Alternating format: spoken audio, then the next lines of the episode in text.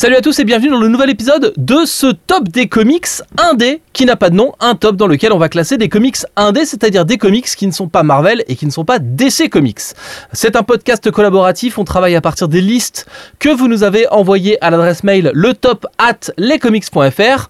On tire au sort avec euh, mes partenaires de ce soir les listes que vous nous avez envoyées et on essaie de prendre les comics que vous nous proposez et de les classer de la façon la moins objective possible dans notre top de la mauvaise foi. Évidemment, comme à chaque fois, vous retrouvez à mes côtés monsieur Valentin de la chaîne V pour Valentin. Et oui, bien le bonsoir et sachez que je n'aurais lu aucun comics euh, dont on va parler ce soir. Oui, mais t'as inventé YouTube, donc euh, tu, tu mérites ta place parmi nous. Donc ça va, ouais. Et nous avons aussi monsieur Comics Grincheux de, bah, de rien, en fait, de, de rien, du comics.fr. hein, de- de ta mère. Euh, comics Grincheux qui va râler comme un gros porc sur vos comics préférés. Ah, ça va faire plaisir. Eh oui. et qui n'est pas un vidéaste comme vous pouvez le constater actuellement sur le site lescomics.fr parce qu'on voit une vidéo de comics grincheux. Euh, c'est sa première et peut-être sa dernière. Le, Certainement. troisième, le troisième larron euh, qui sera avec nous ce soir, c'est notre invité surprise puisqu'à chaque nouvel épisode, on a un invité surprise. Et vous allez voir, ça devrait... euh, bah, c'est une belle surprise et ça va vous faire carrément plaisir car il vous manquait mais il est de retour. Qui Eh bien vous le saurez après le rappel du top puisque nous avons déjà classé dans notre top des comics indés 66 titres avec, on, va pas se refaire les 66, tout est dans la description de cet épisode. Euh, en fin, en toute fin de classement, on a The Wake 60e position, Deadly Class 61e, Umbrella Academy 62e, Chrononaut 63e, Croc Mitten 64e, Fight Club 2 65e et Lady Mechanica, bon dernier, c'est le petit plaisir de comics grincheux. Et le, les 15 meilleurs comics indés pour nous, c'est Black Magic sorti chez Glénat numéro 15, Sandman sorti chez Urban du coup numéro 14, The Private Eye encore du Urban numéro 13. Top 10 numéro 12, c'est sorti chez Urban Comics. The Authority numéro 11 sorti chez Urban. Nous 3 numéro 10 sorti chez Urban. Sunstone numéro 9 chez Panini Comics. Saga chez Urban, c'est le numéro 8. Punk Rock Jesus, c'est le numéro 7, encore chez Urban. Love is Love, c'est sorti chez Bliss Comics, c'est numéro 6. Fira John, sorti chez Achilleos, est numéro 5. Planetary, numéro 4, sorti chez Urban. Watchmen, numéro 3, sorti chez Urban. Invincible, c'est sorti chez Delcourt.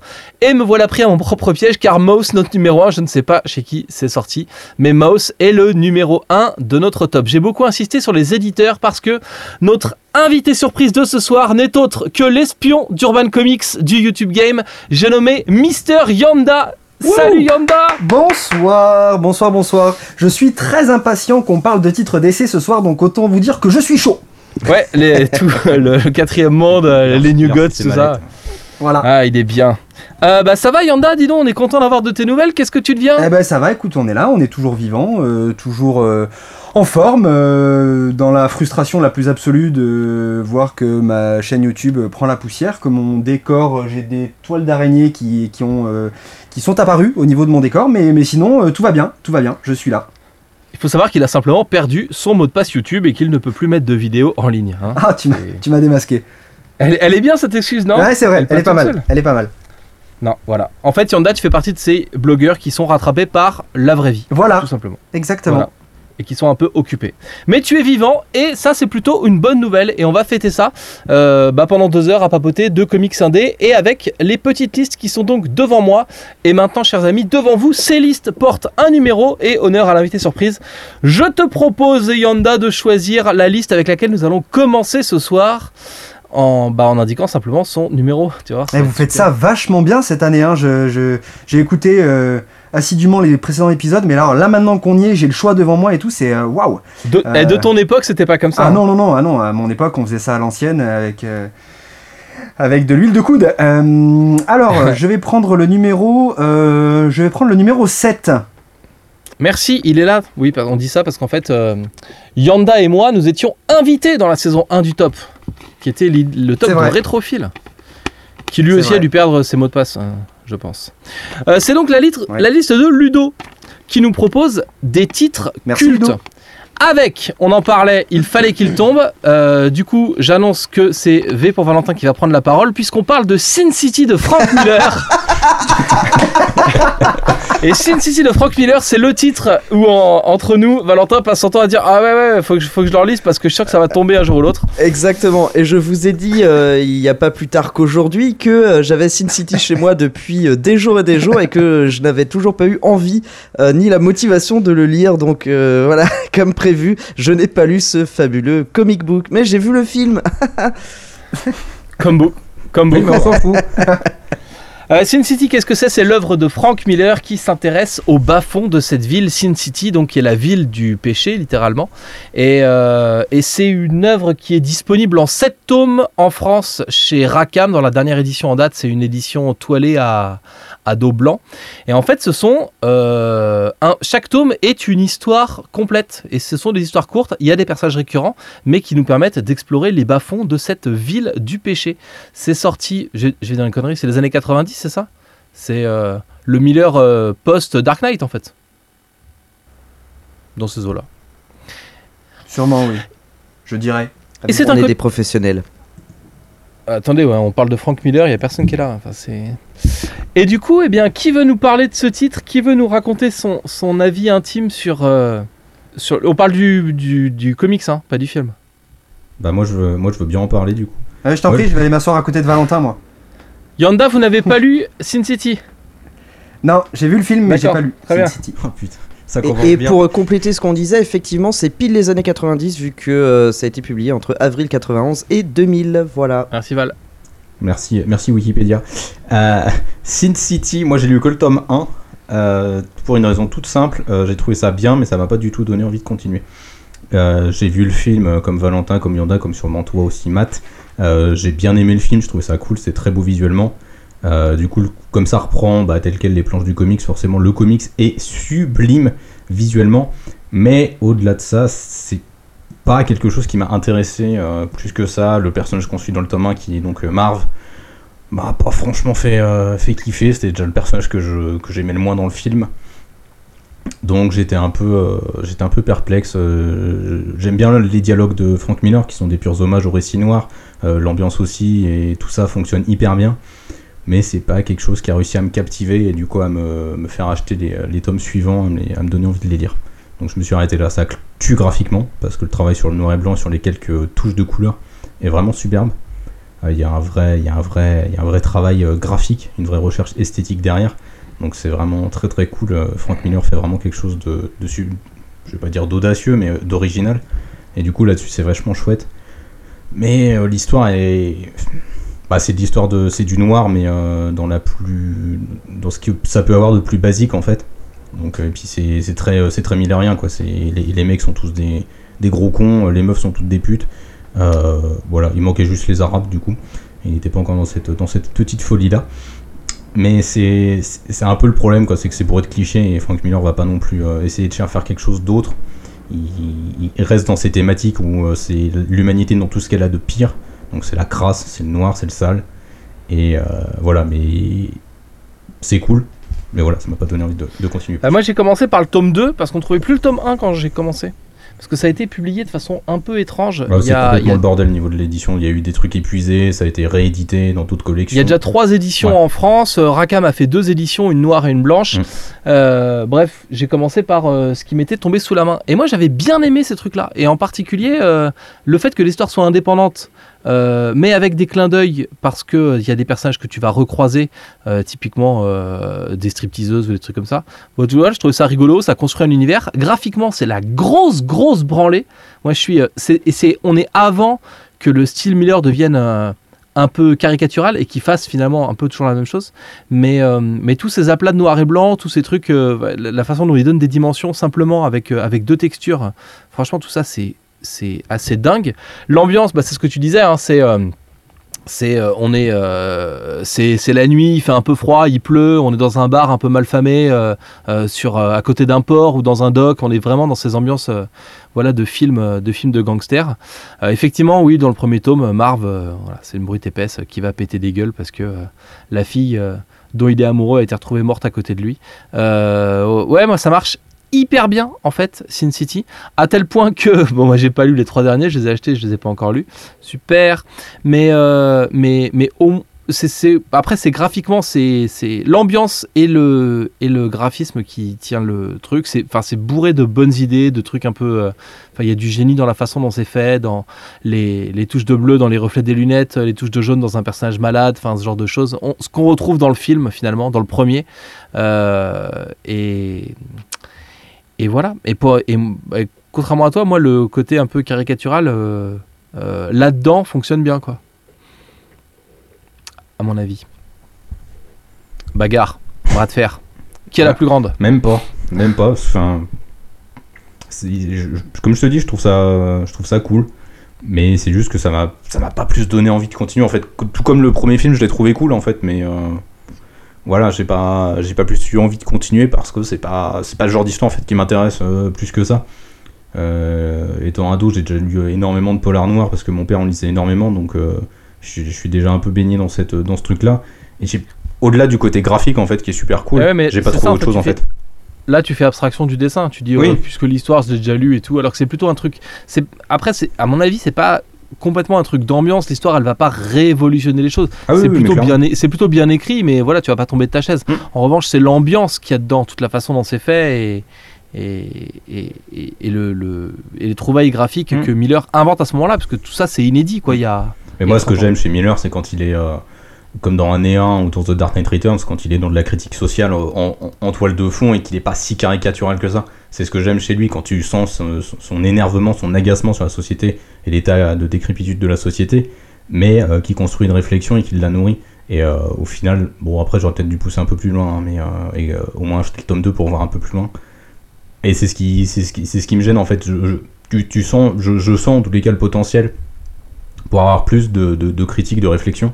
Et je l'ai pas, et c'est un peu, je trouve que c'est un peu décevant. Pour moi, le, le, le récit noir doit servir à ça, donc euh, c'est ce qui me, c'est ce qui me dérange. Mais voilà, enfin, le- graphiquement, c'est époustouflant, donc euh, là-dessus, il y a pas à chier. Ok, et il va falloir le placer. Euh, putain, où je place ça, moi? Euh, poum, poum, poum. Moi, je le mettrais 49ème entre Ragnarok et Suiciders Ah ouais, de Lee Bermé. aussi loin. Putain, tu vas loin, hein Pour un truc que je t'as aimé. pas euh, aussi Oui, j'avoue, oui. Ouais. C'est- Ça veut dire que c'est sous, euh, c'est sous rail en fait. ouais, parce que moi, je le mets plus haut, tu vois, bizarrement. Ah, c'est bon ça. Que- Parce que moi, je le mettrais du coup. euh, je le mettrais bah, après Ivar euh, Time Walker, J'arrive même plus à le retrouver. donc euh, 41ème. en fait, c'est le top qui ne veut rien dire. C'est ça, c'est- ce top, ce top est une merde, mais Mais non, mais c'est. ouais. Après, Voilà, c'est ça, ouais, À chaque fois, trouver des. trouver des points de trucs que t'aimes bien et des trucs que t'aimes pas et trouver le juste milieu. ça, quoi. je fonctionne par élimination. Et donc, il se retrouverait entre American Vampire et Archer and Armstrong? C'est Ouais, dur. c'est ah salé. putain, ouais, c'est. Ah, c'est salé, Je l'ai pas lu, mais salé. quand même. euh, c'est dur. c'est un- lots. Putain, après American Vampire, c'est hardcore. hein. C'est sa- c'est salé, mais c'est le premier, c'est celui de la chauffe, c'est celui où on se trompe. hein. Puis on était que deux, hein, euh, vous avez qu'à le lire. Préparez un peu le podcast. hein. Putain. Ce qu'on fait, c'est voilà, on met, on met une note temporaire et puis on repasse la semaine prochaine à ce moment-là. Bon, eh bien, euh, nous allons continuer à nous chauffer sur la liste de Ludo avec les titres cultes et fera-t-on un bid avec le deuxième titre de cette liste? Un titre qui est sobrement un, oui, intitulé, la- un titre qui est sobrement intitulé La Ligue des Gentlemen Extraordinaires. Et je n'ai pas lu. Mais, Oh, mais, mais t'as vu le film? Euh, ouais, bon, c'est bien. Absolument. Attends, bah, putain, mais faut l'oublier, faut l'oublier par contre, cette grosse merde. Est-ce qu'on peut lancer Yanda sur le sujet ou? Euh, on parle du film? D'accord, très bien. Parce que j'ai pas, pas que vu j'ai le film non plus en fait. Euh, on, on- je reçois des mails, euh, le top je reçois aussi des mails qui parlent du podcast et, euh, et, et je reçois des, des mails de- d'auditeurs qui me disent ce serait quand même bien euh, d'inviter les gens qui ont lu Qui ont lu, absolument. Voilà. Ouais, je- Ah, moi, c'est ce que je me dis tous les jours à chaque fois que tu me présentes. Je fais, mais tiens, mais pourquoi je suis là? Bah tu t'es inscrit en fait, c'est. euh, Puis on avait dit, on Tu as avait été dit un dé tu et as tout. été été volontaire en plus, c'était ça qui. Ah ouais, mais fallait pas me prendre. Bah je voulais pas, mais Il y avait personne de Comics Race était occupé. Ok, donc on parlait de la Ligue des Gentlemen Extraordinaires. Euh, Euh, bah, moi, du coup, moi je l'ai lu, enfin j'ai lu le tome 1.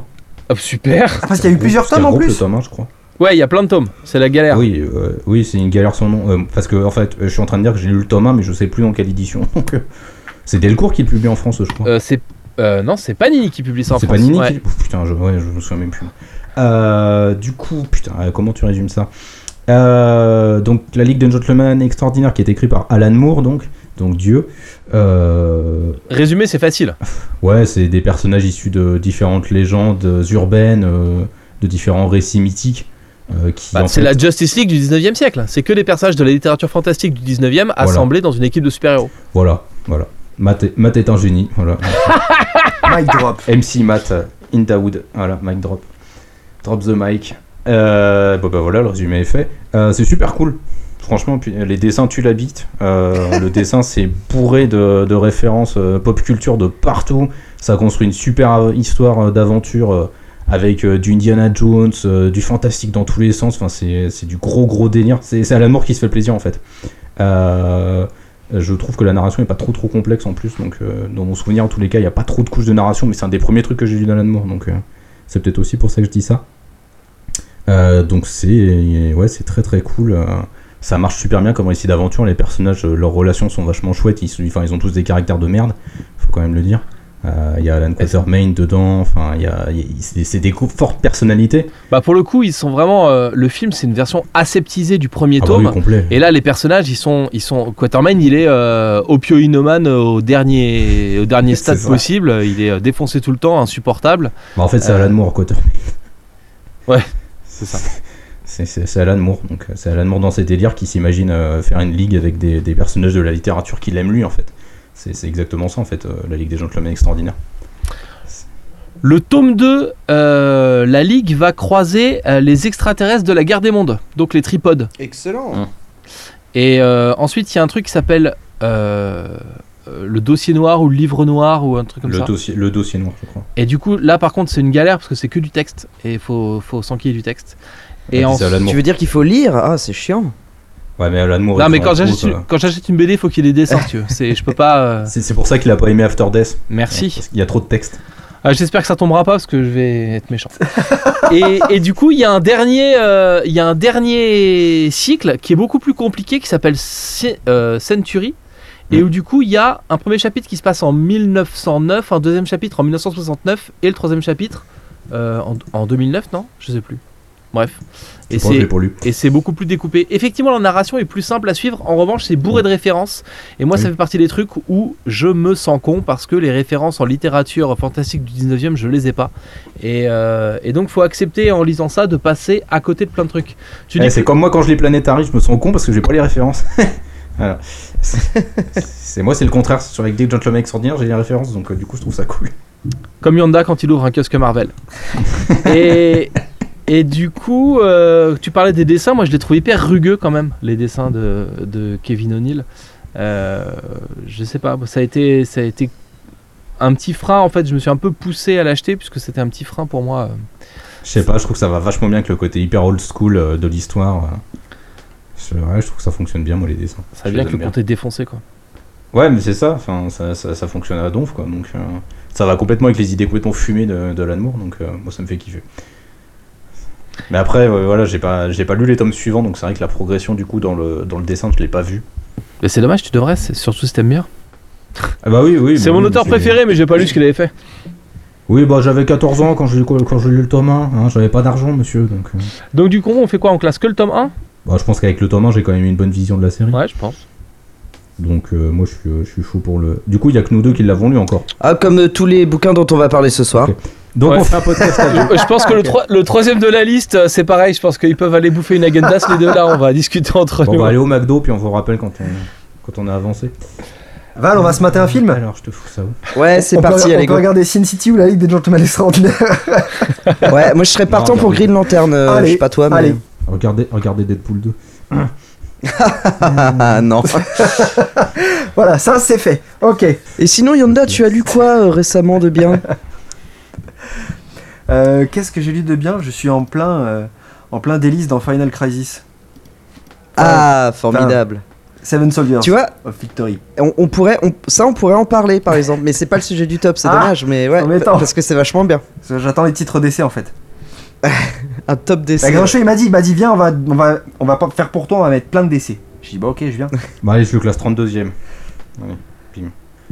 32, donc à, à la place de Rai, donc entre Dark Knight de Paul Dini et Rai euh, chez Valiant. Ok. Je vais me faire défoncer. Et Matt réfléchit, il se positionne pour Par qui tu vas te faire défoncer? Moi, Je non. Bon, les jours sur Twitter. Ah. Non mais je pense que je vais, est-ce que je pense que ce que je vais faire, je vais, je vais me créer un dé qui va de 1 jusqu'à je sais pas combien et je vais tirer un nombre au pif et comme ça je, je dirai que la Ça devient. Je vais faire ça à partir de maintenant parce que ça me pète les couilles. hein. Je me suis fait la réflexion au dernier enregistrement, ça devient n'importe quoi. Et ouais, ouais, on pourrait faire, Ah oui, on pourrait faire merde, plouf ce plouf et donner un numéro. euh, pff, ce Je pense serait- que je vais donner des numéros. Bah, tu vas sur euh, random.org, grincheux. Ouais, Random.org, euh, tu choisis le, le, le, range, le range de, de numéros que tu veux, tu fais valider et ça va t'en tirer un au sort. Oh mon dieu. Ok, cool. Bah, tu vois que tu peux classer n'importe quel titre du coup Yanda, y a pas de problème. Ah bah ok, très bien. Tu peux participer au Génial. Attends, je vais faire participer maintenant. Je mettrais ça 27ème entre I Hate Fairyland et Fable. Et ça va nous faire euh, la magnifique moyenne de 29,5. 29,5, donc on est dans Brian Lazzarello présente El Blazer, Garcin présente El Blazer et Foxboy. 29,5 ça fait plutôt 29 ou plutôt 30 du coup? Oh, plutôt 29. Plutôt 29 et donc, Ouais, plutôt 29. et donc Comme ça, parce que les Hellblazers se suivent trop, je trouve. Donc, Oui, on avait deux Hellblazer collés à la 28 et la 29e position. Donc du coup, Brian Lazzarello présente Hellblazer devient 28. Garcinis présente Hellblazer 30e. Et la Ligue des Gentlemen Extraordinaires 29e de notre top. Donc, il est bas, Foxboy, hein. Putain. on- Arrête, Laurent Lefebvre a déjà menacé euh, Valentin. J'ai le couteau sous la gorge, les gars, le faites pas descendre en dessous de 40, sinon je suis cuit. Laurent a C'est ce que fait, je veux. il a fait fermer Comics Mag euh, pour, pour cet affront. Du coup, le dernier titre de la liste de Ludo, les séries cultes. Encore une fois, je ne sais pas si vous avez vu le film, mais on parle de Tank Girl de euh, Jamie Elwitt et Alan Martin, c'est ça? J'ai pas les. Jamie Hewlett, Ouais, bah c'est pareil. Euh, le mec de Gorillaz. de Gorillaz. Il y a pas de yeux en anglais, donc ce sera Gorillaz. euh, tu me feras plaisir. Et je l'ai pas lu, Tank Girl, donc euh, comme ça. C'est pas possible. Valentin. Hein? De quoi on parle On parle de Qu'est-ce Gorillaz, qui se passe Ah, Gorillaz, ah ouais, c'est super bien, j'adore ce groupe. Et, et poliment, je ne vais pas citer le nom de Mister Yanda. Alors, qu'est-ce que c'est que cette Et je histoire vous en suis gré. et que cette histoire de Tank Girl? Eh bien, ça se passe dans une sorte de monde post-apocalyptique, pardon. Pendant que je suis emmêlé dans mon fil de casque, ça se passe dans un monde un peu post-apo, euh, dans lequel il y a une bande de jeunes filles euh, a- azimutées qui conduit des tanks et euh, qui va se bagarrer contre des sortes de pirates et, euh, et elle, elle sort avec un marsupial anthropomorphe. Enfin, c'est un voilà une, sorte de ce gros délire euh, euh, de comics indé euh, avec uniquement des histoires courtes. C'est des, petits feuillets de 10 pages euh, qui constituent une histoire. Il n'y a pas vraiment de gros trucs à suivre. Donc c'est euh, voilà des, trucs d'action, de délire et tout. euh, à ce format court, un peu comme le nom m'échappe. Merde, c'est pas grave. Bref, un peu comme un autre titre dont le nom m'échappe. Et du coup, c'est pas mal. Il y a le graphisme, effectivement, de, de, Jamie, comme on dit euh, quand on est comics grincheux, le mec de Gorillaz. Euh, je tenais juste à faire cette précision, euh, car je suis vieux, donc j'ai lu ce titre avant que ce soit cool. Et voilà. Au-delà de ça, je suis vraiment pas fan de la série, parce que je suis vraiment pas fan du format court. Parce que j'ai besoin que l'histoire me raconte quelque chose, que ça développe des personnages, et juste des trucs d'action en gag, en mode humour indé, un peu trashy et tout.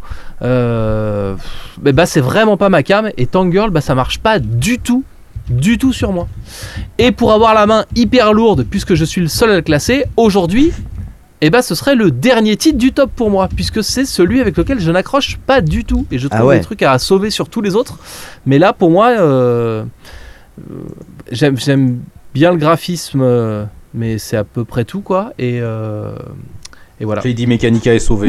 Vous faites remonter Lady Mechanica Mechanica. a trouvé un 69e. Euh, bah, techniquement, elle reste à la même place. Elle trouve juste quelqu'un qui court derrière. Mais qui court en tank. Donc c'est un peu dangereux.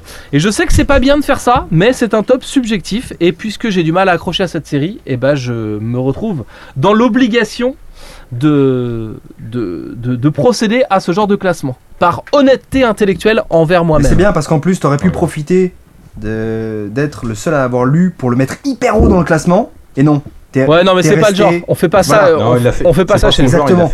c'était de toute Ouais. façon déjà pas ton genre dans la saison 1, donc euh, voilà, je, je sais à qui j'ai affaire et euh, voilà. Je... Ah ouais, tu sors les vieux dossiers en fait. Qu'est-ce que j'avais balancé très haut dans la saison 1 Euh, alors je serais incapable de, de- de te sortir le, le- le titre. Euh, hmm, attends, laisse-moi réfléchir. Euh... Bon, vous réécoutez, c'est un podcast. mais attends, hein, mais sinon, mais hein. sinon, on au pire, euh, classer les titres d'après que j'aurais pas lu, et puis euh, je vais réfléchir récemment en attendant. Yanda, il va écouter la saison 1 pendant qu'il participe à la saison 2. Ça va être super. Euh, du coup, Valentin, histoire de faire quelque chose, parce que bah, Ah, peut-être que vous pourriez nous choisir une liste, puisque la liste de Ludo avec les comics cultes a été une grande euh, réussite. On a pu réussite, bien sûr. Comics culte, donc je ne les ai Et pas lus, au- tout à au fait. passage, merci Ludo pour ta liste et désolé. Et ben Voilà. ouais, que, comme il a dit le monsieur, parce que euh, en plus, euh, la- notamment la Ligue des Gentlemen Extraordinaires, j'ai vraiment Ouais. hâte de lire ça. Et Sin un City aussi. Moi, c'est plutôt Sin City. Mais en fait, Sin City, moins bizarrement, ça me ça m'attire moins, je sais pas pourquoi. Bref. Eh bien, écoute, euh, je vais choisir la liste euh, 8 parce que tu as une drôle de manière d'écrire un 8 et donc du coup ça m'interpelle. C'est la même que la dernière fois, mais je comprends. Et, euh, et je t'en suis gré car c'est la liste de Damien qui comporte beaucoup de bons titres. Alors je vous propose de. On, on va essayer avec des titres qu'on a lus pour voir comment ça fait. Ah, vas-y. Alors j'invite Comics Grincheux à garder son calme puisque j'invoque XO Manowar de Robert Venditti. Sorti en Excellent. France chez Bliss Comics. Excellent. Trop vous bien. avez pris la Ouais. parole, je propose de la garder. Je suis hyper chaud parce que XO Manowar, dont je n'ai lu que le premier tome, mais le 2 étant sorti euh, récemment, étant un gros pavé qui coûte cher, euh, j'ai lu le premier tome et je suis tombé, mais complètement. Attention. Oui, alors voilà, je suis tombé complètement amoureux euh, de ce personnage, de ce concept et de ce délire. Alors pour résumer vite fait, il s'agit euh, d'un guerrier euh, visigoth, si je dis pas de bêtises, qui donc est en guerre contre les Romains et qui se rend compte que parmi les Romains il y a des extraterrestres qui se dissimulent sous la forme sous forme humaine. Et il se fait donc capturer avec son village par ces extraterrestres et euh, s'ensuit euh, des batailles euh, grandiloquentes, etc. Enfin bref, ils se font plutôt esclavagiser la gueule en fait. Et, et donc le c'est Alric qui s'appelle le héros qui euh, va tomber sur une armure Harry. Arik, pardon, Arik, euh, qui va tomber sur une armure euh, extraterrestre qu'il arrive à contrôler, euh, chose que personne n'arrive à faire. Oh là là, euh, tout ça. Euh, et euh, donc il arrive à prendre le contrôle de l'armure et à s'échapper avec son village. Sauf que, et ça n'est jamais vraiment expliqué, en tout cas pas dans le tome 1, et c'est dommage parce que c'est le seul truc regrettable dans le bouquin, euh, quand il s'échappe, il va se retrouver non pas euh, à son époque, mais bien euh, à la nôtre au 21e siècle. Et donc nous avons un guerrier visigoth ultra puissant qui essaye de reloger euh, tout son village quelque part sur Terre et qui euh, n'a pas du tout les codes de, euh, La civilisation. de, de nous, de la civilisation du 21e siècle. Puisqu'il est Et c'est pour puisqu'il est visigoth et c'est pour ça que c'est trop bien. Parce que du coup on a un héros absolument pas manichéen euh, c'est un mec euh, borné au possible qui veut absolument faire comme il veut parce que c'est un guerrier qu'il est visigoth et qu'il a une armure qui euh, est trop puissante. Et du coup bah faut pas lui chier dans les bottes. Et hum, c'est mortel. C'est une vraie petite tuerie à ce niveau là les... Alors, je vais pas vraiment parler des dessins parce qu'ils m'ont pas laissé un souvenir impérissable. Je me Bah, suis... Surtout sur le run, il y a je plusieurs dessinateurs. Ouais, voilà. C'était c'est cool, mais sans. euh, disons que chez Valiant, ça va. Euh, c'est pas pas le pire du tout. Euh, mais voilà, mais je trouve vraiment encore une fois le, concept mortel et, on aborde tout un tas de tout un tas de thématiques. Il y a vraiment les, les arcs sont bien délimités et constituent un tout. hein, c'est le principe d'une série ongoing, on va dire. Mais euh, du coup, ça permet d'aborder tout un tas de choses intéressantes, que ce soit du point de vue historique, euh, du point de vue, puisqu'on sait tous hein, que les extraterrestres ont envahi euh, la Terre pendant que les Visigoths se fightaient la gueule avec les Romains. Mais Roswell. ben voilà, ça permet de, de, de voir les, les, hum, dimensions politiques des, des différents actes d'Arik. Ça permet de voir tout un tas de choses hyper fun, en plus de la grosse baston qui, qui déchire. Donc, euh, donc voilà, j'ai vraiment hâte de lire la suite et pour moi, c'est une des meilleures séries valiantes euh, sur le marché. Voilà. J'émettrai un avis totalement contradictoire avec le vôtre, mon cher Valentin. Eh bien, allez-y. Puisque la X Manowar de Robert Venditti, on est d'accord, c'est la première série, celle qui est sortie en trois omnibus chez, euh, chez Bliss. Il y a une- à ne pas confondre avec la nouvelle série dont le premier tome vient de sortir, toujours chez Bliss Comics. Et tu la nouvelle, ouais, défonce, mais la nouvelle est mortelle de ouf, quoi. Alors que la première, eh ben, j'ai beaucoup de mal avec ce truc-là. Euh, T'as tout lu euh, Non, je me suis arrêté. euh, Est-ce que t'as tout lu pour cracher dessus Déjà. suis- Hein Bah, si. Moi j'ai eu le tome 1, j'ai aimé, mais toi t'as t'as tout lu pour cracher dessus Parce que bon, tu Exactement. vas te calmer mon C'est gars. exactement ça. Et ouais, j'ai eu l'impression de lire World War Hulk en fait en lisant ça. C'est-à-dire qu'il y a un mec, si tu le dis, c'est un guerrier barbare qui est pas content, euh, qui se fait capturer, qui est sur un vaisseau spatial, qui casse la gueule aux extraterrestres, qui chope une armure, qui revient sur Terre, qui casse la gueule aux humains parce que bah il faut trouver une place pour son peuple, et puis après il retourne dans l'espace pour casser la gueule aux extraterrestres, et puis après, en fait à chaque fois, No non non no spoil. spoil, mais j'avance comme ça, et, euh, et ensuite à chaque fois que qui- que ça avance, c'est euh, Harry qui est plus fort que les autres va quelque part casser la gueule à quelqu'un. Et ben moi ça m'a un peu gonflé tout ça et, euh, et je ne comprends pas l'engouement qu'il y a pour cette série et je pense pour être tout à fait honnête que le fait que tout le monde aime et que je n'aime pas ça m'énerve un peu et que ça fait que j'aime encore moins parce que je suis de mauvaise foi. Et, Attends Matt, j'arrive. et, et du coup, euh, du coup ouais, je, je bloque complètement sur ce titre et pour moi eh bien c'est le titre, le gros titre surhypé de, de Valiant et je ne comprends pas ce que vous avez tous avec cette première, euh, cette première saga de XO Manowar. C'est marrant parce que t'as, t'as comment ton rapprochement euh, avec euh, World War Hulk, euh, bah, je ne la trouve pas du tout correcte. Euh, en fait, non mais c'est alors c'est ça va pas chercher dans le profond, dans le philosophique et tout, mais pour le coup, World War Hulk, euh, C'est du dur à dire. Euh, ouais, c'est dur. hein. Alors Euh, que, manque- alors que manque Blackest d'inf- Night, ça passe tout seul, ça, c'est marrant. hein. ça passe ouais c'est marrant hein.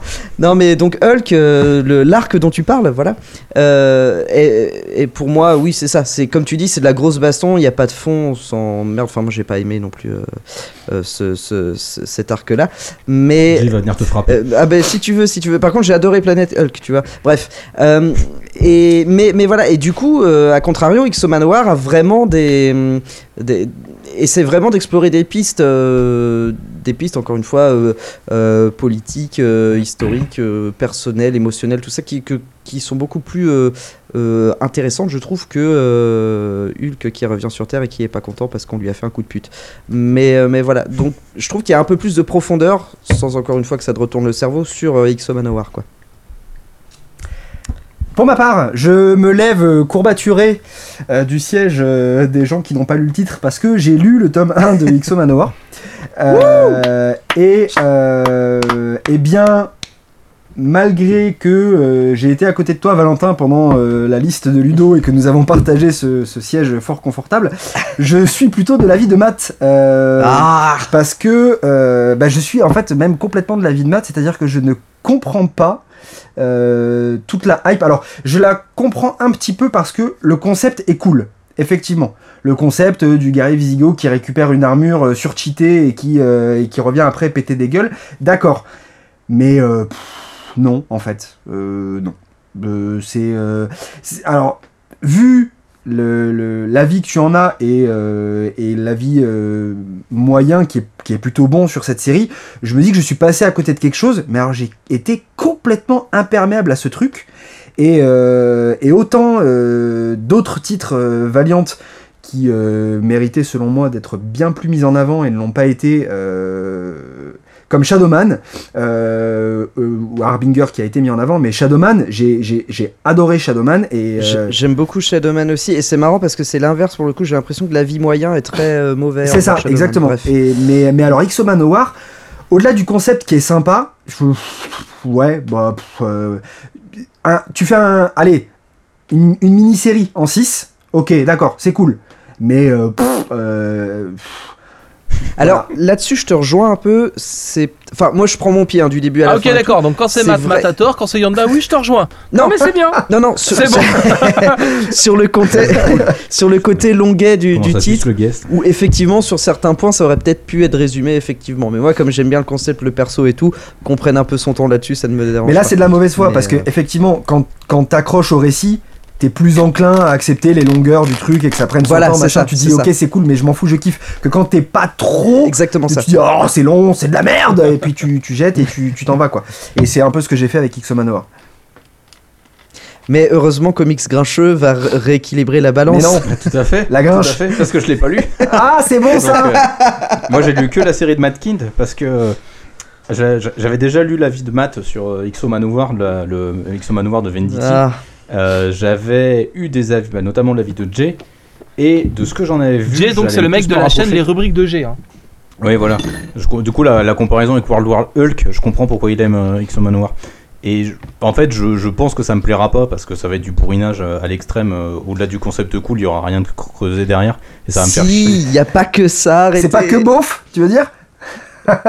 Mais non Par contre, la série X Manowar de Matt Kint est très bien parce que elle, prend à bras le corps des questions géopolitiques et elle le fait très bien.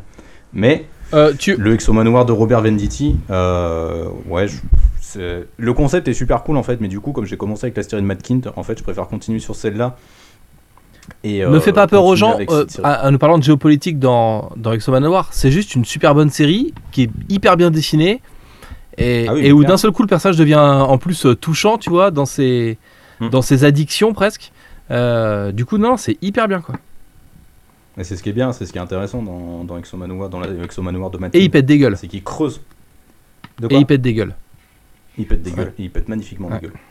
Donc c'est c'est- c'est vachement bien pour ça, le concept est cool, mais Matkin le, le approfondit le concept en fait.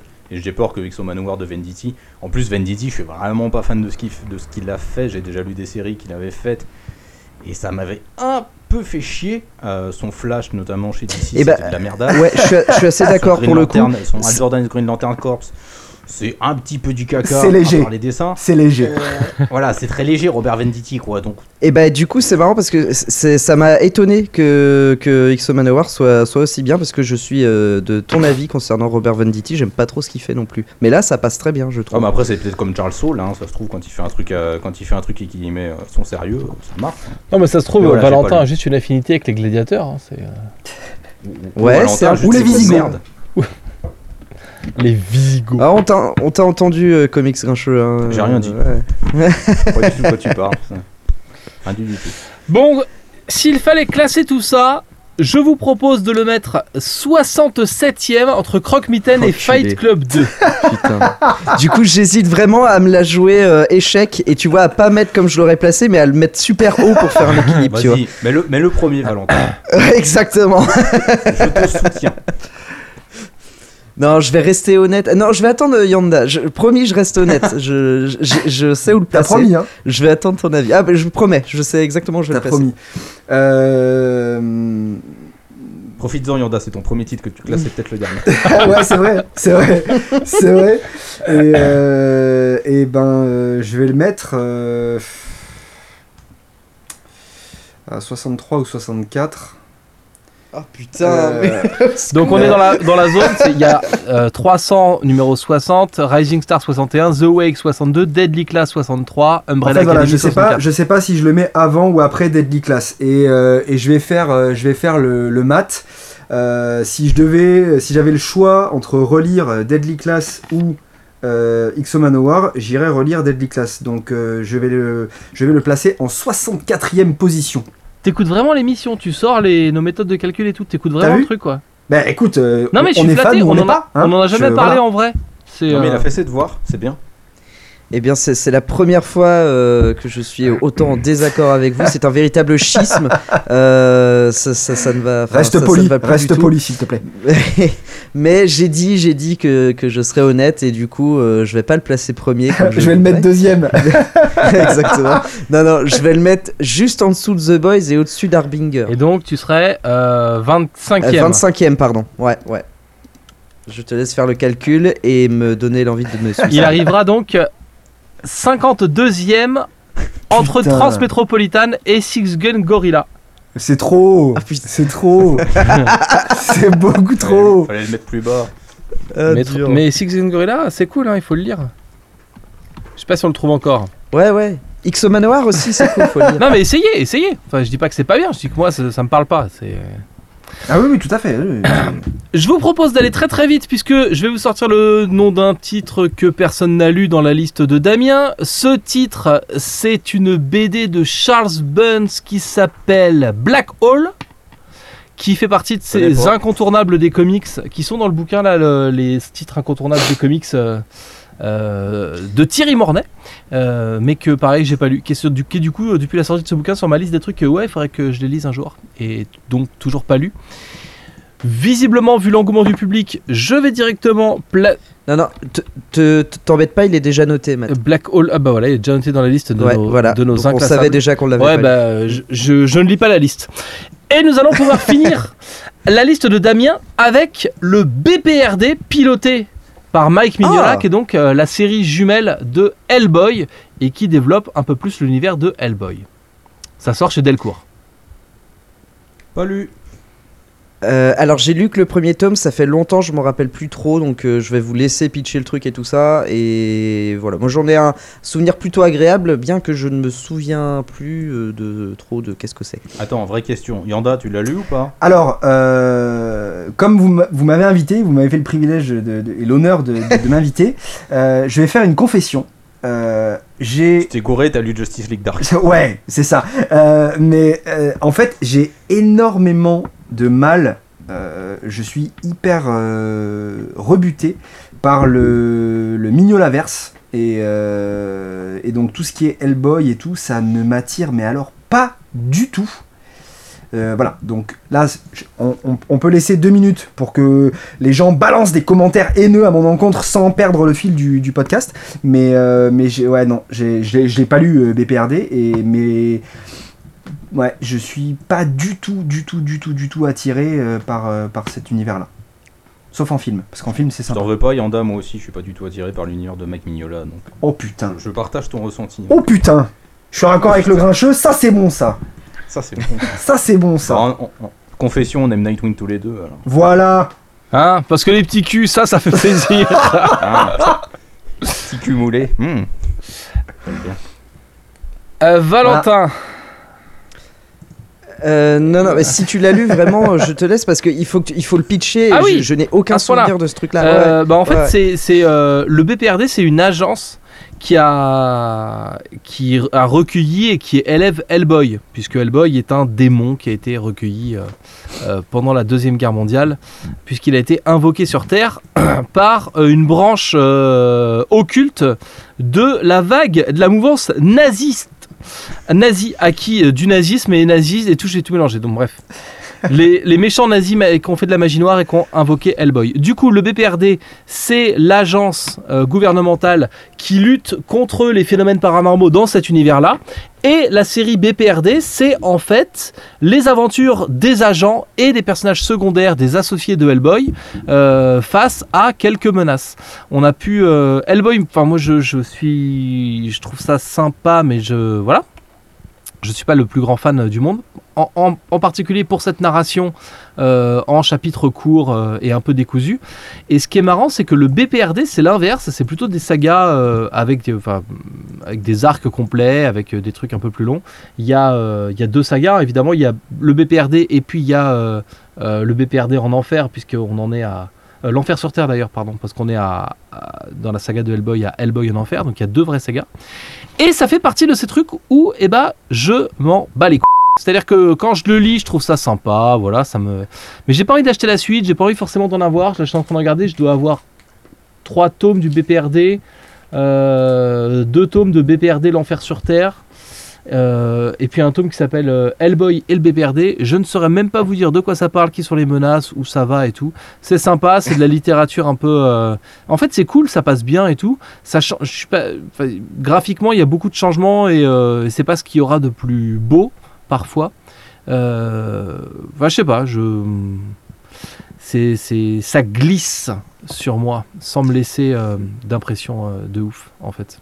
Bah, tu vois, bah, exactement, je suis complètement d'accord avec toi. C'est su- enfin, un bon moment de lecture. Je me souviens, en fait, je me souviens avoir, avoir aimé, mais je ne pourrais pas te dire euh, du tout ce que, ce que j'ai lu. En fait, je m'en souviens plus. Mais du coup, ouais, c'était cool, quoi. Donc, euh, à l'occasion, éventuellement, mais c'est pas ma priorité Voilà. non plus. Et maintenant, quand il va falloir classer ça, on va bien s'amuser parce que pour trouver une Alors, place. Est-ce que je suis légitime pour classer ça? Je ne sais pas, mais euh, je Bah, vais si, quand même le faire. Voilà, c'est ça. J'ai pas lu Hellboy, donc vis-à-vis d'Hellboy, bah non, bah ce sera. Ah non, c'est c'est- non, Jupiter's Legacy quand même ça va au-dessus. hein. Euh, Bah. ouais, non, on va si tu, descendre. si tu parles que en descendre. comparaison de tome 1, oui, évidemment, Jupiter's Legacy ça va au-dessus, mais Oui, eh bien, eh bien sûr, absolument, absolument. Jupiter's Legacy qui est donc 44ème du top. J'ai j'ai eu d'ailleurs une discussion avec euh, mon comparse Armel que vous avez reçu, enfin qu'on a reçu ici dans cette émission, et on parlait de Jupiter's Legacy. Et c'est vrai que les deux tomes auraient ré- été réunis dans un gros tome. euh, la pilule serait beaucoup mieux passée que euh, juste avoir le tome 2 euh, dans. Non, mais l'attente, c'est l'attente quoi. Bref. Oui, oui, bah, exactement, c'est pour ça, ouais. Mm, exactement. Écoute, je vais mettre ça. Alors, 60e position à la place de Face. Donc, Entre entre, Animosity et Animosity et Face, Face. Ouais, absolument. Le BPRD. Euh, pff, eh ben moi il serait 48ème entre Archer and Armstrong et The Walking Dead. Donc 54. C'est pas gentil de dire ça. Ah bah ça- voilà, Yanda a trouvé un truc à faire, il fait les moyennes. Ah, je calcule Hein le mec est pas venu pour rien. Et du coup, euh, on fait encore descendre euh, Six Gun Gorilla quoi. Mais c'est pas gentil. Mais pas Foxboy, donc ça va. Ouais, c'est bon. d'accord. Donc 54ème entre vie est sauve. X Manowar et Six Gun Gorilla. C'est le BPRD de la liste de Damien qui n'avait pas de titre. Et oui, c'est triste tout ça. Comics Grincheux, au lieu de ricaner dans ton coin, je te propose de choisir la troisième liste de notre émission de ce soir. Ça fait une heure qu'on est ensemble? Non. 45 minutes? Si, presque. Euh, ouais, bientôt une heure. Ouais. euh, Ouais, ouais, 50 minutes. tranquillement, ouais. Au Ouais, calme. Tranquillou, tranquillou. Allez, je, je choisis la numéro 2 parce que j'ai vu Deadpool 2 et que j'ai envie de prendre des deux. Mais qu'est-ce que t'as avec de Deadpool Ça t'a traumatisé ou quoi C'est euh, Mais c'est pas bien Deadpool 2. Pas bien, arrêtez, putain. Non mais c'est pas bien Deadpool 2 non, D'accord. Euh, pas lu ma je- review je- en fait, on est du même avis, Comics Grincheux et moi. euh, Mm. Non. c'est Osef. Ah bon, c'est une liste euh, qui sera une liste pour moi, je pense. hein. Elle s'appelle Du Pulp Putain. Golden Age Putain, au merde. Revival Postmoderne. Euh, bon, comment vous dire? On commence avec un titre que de toute façon vous n'avez pas lu, c'est Flash Gordon, la série originale de 1934. Vous- Super bien Super bien moi j'aime bien, moi j'aime bien Flash. hein. Et, et, euh, J'aime bien les mecs qui Euh. Flash, C'était juste avant qu'ils inventent la Speed Force et c'était pas mal. Franchement, c'était pas quand, mal. quand, euh, quand l'inspecteur Gordon revêtait le costume euh, rouge, c'était trop trop bien. C'était vraiment cool. Ah, Ah, il a l'aide Keystone à je vais City, couper à- le à son de mes acolytes. C'était très très cool. et vous parlez de Flash Gordon. C'était génial. Puisque Voilà. Flash et sa petite moustache, c'était c'était sublime. Puis il fumait pendant qu'il courait, c'était cool. Ah, c'était mortel. C'était mortel, c'était plus anti, Mm. anti-cancer quoi. Putain, c'était génial. est-ce que je peux faire mon daron? Oui, oui, Non, non, vas-y. vas-y. Car Vas-y. sachez que j'ai lu ces épisodes. Ah, Euh, Flash Gordon de 1934. Et là, je vais calmer tout le monde. C'est euh, c'est sorti en- dans des gros albums euh, chez Soleil au format paysage parce que c'était publié en strip à l'époque dans les journaux. En strip, c'est pas que tu te déshabilles quand tu le lis, c'est que c'est publié, voilà, c'est des petites bandes de BD. En fait, c'est hyper intéressant. Alors, c'est sorti en 1934, donc comment te dire que la narration et les dessins ont un peu vieilli, hein? Mais, euh, mais c'est hyper intéressant dans la narration parce que tu passes de, de pages qui sont hyper sages et qui sont un gaufrier parfait avec toutes les mêmes cases de la même taille qui racontent des trucs. Ça raconte hyper rapidement. hein. Le mec, c'est un type normal. À la fin de la première page, il est dans l'espace parce qu'il y a une fusée qui s'est crachée pas loin de lui. Donc tout va hyper vite. Euh, mais tu vois apparaître euh, la narration, le changement d'importance de cases, des, des- des compositions qui vont commencer à, à- avec des cases qui vont se modifier, avec des plus grandes, avec des trucs qui sont plus forcément rectangulaires. Avec, euh, il y a, voilà, on assiste à la mise en place et à la création d'une certaine forme de narration et ça, for- franchement, c'est hyper bien, hyper intéressant et je pense que ça aurait passionné un, un intello taiseux comme Comics Grincheux. Tu m'as donné envie de le lire. En revanche, eh bah. C'est hyper emmerdant à classer parce que on peut, c'est assez intéressant comme document historique, mais je peux pas dire que c'est un truc. Ouais, que- mais est-ce que c'est est-ce que c'est pas inclassable justement Bah si, ouais, à je cause pense- de cet aspect strip hyper historique. Moi, je pense euh. que c'est inclassable puisque tu peux pas. euh, Je, je peux. je- sinon, je lui mets une note pourrie parce que j'ai pas passé un bon moment à le lire Mm. parce que graphiquement c'est hyper daté parce que c'est vraiment compliqué et tout. Mais euh, mais euh, mais ce serait. ce- Enfin, franchement, ce serait malhonnête quoi. C'est. euh, je me retire du communisme. Je fais ça le jour où je me suicide, tu vois. C'est. mais mais voilà. Voilà. Donc on va le mettre dans les inclassables, un inclassable 3 étoiles et euh, et je sais pas si on trouve encore ces éditions parce que franchement c'est sorti euh, il y a il y a Je crois pas justement. 4-5 Je crois que c'était très très vite épuisé.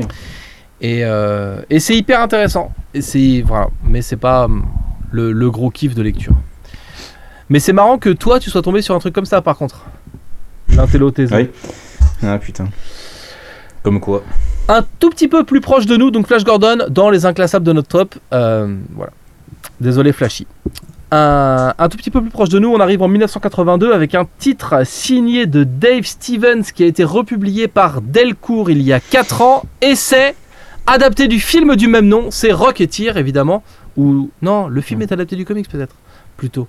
Et, Oui. et du coup voilà, c'est l'histoire euh, dans, au- à l'époque de la Deuxième Guerre mondiale de ce type qui euh, fait des shows aériens avec une fusée dans le dos et qui va faire des combats aériens contre des avions de méchants. C'est complet en un tome. je l'ai pas lu. J'ai un coup de fil à passer, le je film reviens. Il y a très longtemps. D'accord. Moi j'ai vu le film il y a très longtemps et euh, j'avais voulu me procurer le comics, mais je crois que c'est c'est encore dispo ou pas? Euh, pff, je sais pas. Franchement, euh, c'est c'est sorti. Parce que c'est genre en fait c'est le genre de comics typiquement qui me fait toujours de l'œil parce que moi le, enfin, le film je l'avais kiffé et euh, le costume me fait beaucoup rire. Mais euh, c'est typiquement le genre de comics où je me dis, j'y repense des fois, je me dis putain, faudrait que je l'achète et je l'achète jamais. Voilà. Ma vie est fascinante. C'est sorti il y a 3-4 ans, c'est hyper bien. Et au moment où ils l'ont sorti, Delcourt ont, sorti une deuxième histoire euh, où c'est la reprise de l'univers et du personnage. Je crois que c'est par Mark Wade. Et c'est aussi complet en un tome, mais ça fonctionne aussi bien.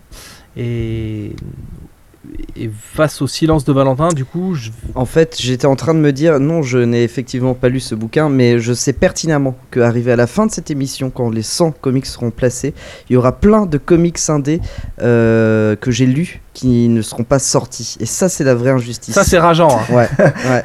Parce que là, du coup, ça m'a fait penser à Shock Rockets, euh, ce dont tu parles, mais on ne va pas en parler puisque ce n'est pas le titre dont on parle maintenant. En fait, il y avait un autre, une autre idée de top qu'on qu'on a imaginé faire pendant un moment où c'était euh, chacun vient avec deux comics indés. Euh, on Ça, fait des tours bon, de ça. table. Et c'est nous qui proposons des comics et qui les classons entre nous. Mais en fait, il n'y a aucun intérêt pour les gens à écouter ça, en fait. Pour les auditeurs, on participe pas, on joue pas avec eux, tu vois. Il y a le côté défi des auditeurs qui est rigolo dans. Peut-être. Moi je dis on classe des auteurs, on classe des auteurs la prochaine fois. on amène des auteurs qu'on aime bien et on les classe. Et on se fâche avec eux. Je vais, me faire, je vais faire ma pute. Euh, tout ça pour dire que Rocketeer, c'est vachement bien. Euh, mais peut-être que effectivement c'est devenu dur à trouver. Euh, Oui, c'est plus dispo, je viens de regarder, ça n'est plus euh, disponible, c'est disponible d'occasion. Euh, le- la reprise de Mark Wade est encore dispo chez Delcourt, mais euh, c'est tout. Et euh, Doka, ça cote un peu Je suis assis sur un, sur un petit Bah, ador pas ou trop. pas? Non, oh non, Oh, bah, je vais le garder alors. non, non, ça, ça cote pas du tout. Et ouais, moi c'était plutôt euh, les deux en fait euh, sont vraiment un comics feel good. C'est-à-dire que c'est cool, c'est une histoire d'aventure un peu, euh, un peu grandiloquente à l'ancienne. T'es dans ces trucs à la Indiana Jones, dans les. C'est les aventures de héros cool. Enfin voilà, c'est hyper, euh, hyper agréable. Mais ce sera, ça n'a pas été la, la, la révolution euh, totale. Mais, euh, mais du coup, ouais, c'est moi ça m'a plutôt laissé un bon souvenir ce truc-là. C'est cool. Et c'est Tu, vas, le- tu vas le classer Ah où bah voilà, c'est ça, c'est ça. Tu vas le classer où? Bah euh, c'est un truc feel good, j'aime bien, donc je vais haut. Ouais, mais c'est pas un truc révolutionnaire, donc je commence à descendre un peu. Et t'arrives dans des trucs qui que vous avez mis là, hein, qui n'ont rien à faire là. Je, Par exemple, Six Gun, Six Gun Gorilla. je ne relèverai pas cette petite pique, car Fist Gun Gorilla est un titre que je vous conseille tout particulièrement et qui est publié par Ankama. Très bien. Pendant que tout le monde est en train de s'endormir, On Voilà, est, voilà, on est voilà. pendu à tes lèvres. Où vas-tu le placer? Arrête ce suspense, que diable pendant que Yanda se prépare une pizza, Et ben je le mettrai 48ème entre Archer and Armstrong et The Walking Dead. Pourquoi? Parce que ça me paraît être. euh, c'est con, le générateur il me propose à la place numéro 12. Ah, c'est dommage. Ah oui, t'étais sur le générateur là, le Random Power de Yanda? Et oui. Très bien. Est-ce que tu peux continuer à ramener ta grande bouche velue avec le Oh. troisième titre de la liste de Michael qui nous parle des comics pulp du Golden Age jusqu'à un post, euh, un revival postmoderne, pardon, puisque le prochain titre est un titre d'un certain Alan Moore, Oh là là. sorti en 96, terminé en 2012, euh, et donc c'est suprême. pas lu. Ah bah je l'ai pas lu, c'est cool. Ah, c'est super. Personne va l'avoir lu là. Non, c'est pas super, c'est suprême. t'as dit. Oh. Bravo, bravo, Oh. bravo. Ouais, je sais. Donc, Des fois j'ai du fulgurance. Le patron n'est pas content. On, ça se voit dans ses yeux. le, patron, le patron est déçu, le patron se demande à quoi sert ce putain de mais c'est pas ça, c'est. Je me dis, je suis encore le seul à l'avoir lu et je, je- où est-ce que je vais foutre ça? Je suis déjà dans le. Putain, où est-ce que, Où est-ce que je vais foutre le ça? passer? Euh. Donc, Suprême, c'était une sorte de Superman un peu pourri qui vient de euh, l'univers que Rob Liefeld a créé pour Image Comics dans les années 90. Où en fait, Ah, les mecs ont pas de pied. voilà, tous ces personnages n'avaient pas de pied et étaient des clones de personnages qu'il avait pu croiser chez Marvel ou chez DC. Donc, euh, Mhm. Suprême, bah, c'est Superman, tu vois, on s'est pas trop fait chier sur le, le titre. Et puis, euh, et puis, ça fait partie de tous ces personnages un peu random. Et pour une raison qui m'échappe complètement, Alan Moore s'est retrouvé dans les années 90 euh, chez Image où il a fait du Will Cats pour Willstorm et il a fait pas mal de reprises de persos pour euh, Extreme Comics, donc la branche de Rob Liefeld, où il y a un titre qui s'appelle Judgment Day notamment, et il y a ce Suprême. Et Suprême, c'est hyper bien. Il mais c'est hyper compliqué. Ça fait partie de ces trucs de narration compliqués d'Alan Moore. Enfin, il y a une scène notamment où, euh, où Suprême est en train d'être recruté. Il va arriver dans une ville. euh, je crois que c'est la cité aux mille suprêmes ou un truc comme ça. Euh, et du coup, il va croiser plein de versions différentes de lui, des versions temporelles. Et il est dans une sorte, à un moment, il est dans une sorte de couloir temporel où il va voir plus haut, dans le temps, une version future de lui qui va être recrutée. Donc, quand on lui demande s'il a envie de rentrer et de devenir un super héros, bah, il dit bah, je sais que je vais déjà le devenir, les gars. Enfin, tout est tout est écrit. euh, ça joue sur le, ça parle aussi de ton destin et de et de, bref. Ça a l'air trop bien. Vraiment, j'ai vraiment envie de lire ce truc là. non, non, vraiment. c'est- Attends, l'explication la plus foireuse que Ouais. j'ai fait sur un titre en 7 Ah, mais ans de comics. Ça, ça- ça se voit, ça se voit que c'est Alan Moore. et ça, provoque bien les thèmes de Alan Moore. du sur coup les cycles éternels et tous ces trucs-là. et du coup voilà, ça parle du ça parle du héros, ça parle du destin, ça parle de plein de versions de lui-même. Ça ça revient à certains moments avec un style très euh, euh, années 30, années 40, années 50, ça ça ça invente un passé hyper glorieux et historique à ce personnage qui a été inventé par Rob Liefeld dans les années 90, donc autant vous dire qu'il partait avec un double handicap. Et, euh, et du coup, c'est hyper dense et c'est hyper bien. C'est sorti chez Delcourt, il y a deux tomes, je crois, ou trois. C'est encore une fois dur à trouver. Et maintenant, il va falloir classer ça. Et là, je, suis un- je vais être un peu plus dur parce que si je sais que c'est hyper bien et que j'ai conscience que voilà, c'est pas une c'est pas une littérature hyper belle. C'est pas une littérature très accessible, c'est pas le truc fun, c'est pas le truc que je vais avoir envie de relire facilement. Euh, c'est un peu le truc compliqué. Du coup, du coup, ça voudrait rien dire, mais je le mettrais 65e entre Rising Star et The Wake. Très bien. C'était Et donc- c'était une belle liste. Et donc, on arrive à des questions. Est-ce que Suprême c'est mieux que Face? Oui. Pourquoi c'est après? Euh, Bah ta gueule. c'est un peu le leitmotiv. Je suis désolé, Michael, on a, on a vraiment saccagé ta liste. Elle était bien pourtant. Allez, C'était C'était cool très d'avoir sale là. D'avoir du pulp euh, Golden Age. Oui, le, mais le, le concept de Light, c'était vraiment Oui, génial. en plus, Franchement, euh, En fait, c'est quand tu as sorti le titre de la liste que je me suis dit putain, c'est lui qu'il faudrait inviter et qu'est- qu'est-ce qu'on fout là quoi. Ouais, faut qu'on le retrouve et on Ouais, l'invite. ouais, ouais. Eh bien, Juste Michael, parce qu'il a lu des comics. Michael, on va s'envoyer des mails pour que parce que Valentin a envie de passer une soirée avec toi, j'ai l'impression. Un petit peu, ouais. Il t'invite, à- il t'invite chez lui. Euh, Du coup, Michael, tu pourras enregistrer tes réponses a posteriori et les insérer dans les temps de parole de Yanda. Comme ça, tu... ça, ça fera un peu comme si on avait un invité dans l'émission de ce soir. Et du coup, ce sera formidable. Attends, attends, je suis au téléphone, je- s'il te plaît. Bon, pour ne pas déranger Yanda, c'est mon tour de choisir une liste. Euh, je sais pas si je vous ai dit, mais il y a une liste à moi quelque part à l'intérieur. Donc, euh, la liste du patron. Et pour le coup, je sais pas à quel numéro c'est. Pour de vrai. Mais si elle sort maintenant, Faux. euh, ça C'est faux. vraiment euh, cheater quoi. Et bah écoute, choisis une liste pour C'est moi Yanda, bidon. puisque c'est bidon. Eh ben, choisis la une. Tu t'es dit, le patron a mis sa liste en numéro 1. Eh oui. Faux, c'est la liste de Damien. Une liste qui s'appelle le top des séries mésestimées. J'invoque Ah. immédiatement Comics Grincheux puisque nous Merde. allons parler de Grant Morrison. Ah. Ah, ça m'intéresse aussi. Je vais. Putain, ça se trouve, je l'ai pas C'est lu. une première dans Stop. Je n'ai lu vraiment aucun titre de cette liste. Voilà. Ça- Oh. Attends, du coup, ça me fait un pas peu bon peur. signe. C'est pas bon signe. Il y a donc des chances que je l'ai pas. Ok, donc ouais, pareil. Alors, on commence avec Doom Patrol de Grant Morrison. Oh yes, Oh, excellent, trop bien. Eh, eh, les gars, eh, je peux en parler. C'est bien. C'est bien. C'est bien. Moi, je l'ai pas lu. Bah, c'est pas possible. C'est d'autant Euh, plus génial non, mais que, alors, que euh, je l'ai lu récemment en plus. Pardon, vas-y, comics grincheux. Euh, la Doom Patrol de, de Grant Morrison, en fait, c'est un des trucs que je dois lire là, que je, que je vais pas tarder en fait à acheter parce que euh, j'aime beaucoup la Doom Patrol de Gérard Way, j'en avais déjà parlé. Et euh, la Doom Patrol que fait Gérard Way est un pur hommage à Grant Morrison. Et j'adore les idées des personnages de Grant Morrison. Il y a notamment un personnage qui est une rue. Et je trouve le concept tellement fumé que ça me fait bander à un point pas possible. Bah, ça se voit c'est de d'ailleurs. Ah ouais, non, mais c'est de la balle ce concept. Mais bon, enfin, j'adore Grant Morrison quoi. Donc en même temps, je suis pas, je suis pas très objectif.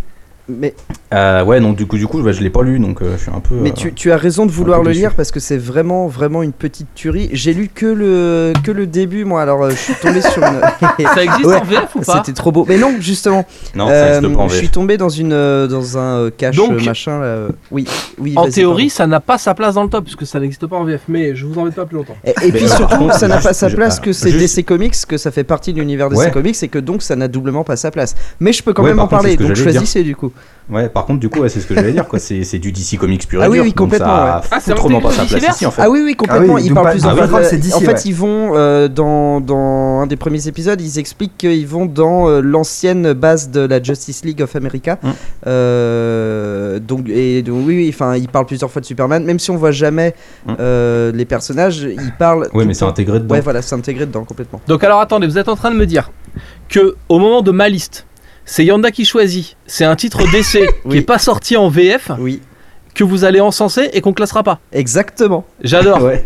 Je peux, je peux juste Vous dire, mes vu, héros. que- vu qu'on va pas le classer, du coup, en deux trois mots, euh, le, le- le délire et pourquoi j'aime bien. Donc, c'est euh, effectivement les, les- les concepts de personnages sont assez cool. La Doom Patrol, en gros, c'est euh, c'est une équipe de super-héros euh, réunis parce qu'ils sont rejetés de la société. Ils sont soit difformes, soit, soit in- inadaptés à la société, on va dire, et ou trop différents. Voilà. Et euh, Où il y a des rues. oui, bah voilà, exactement. Alors ça, je l'ai pas, je l'ai pas encore lu, par exemple. J'ai lu que les six premiers épisodes, un truc comme ça.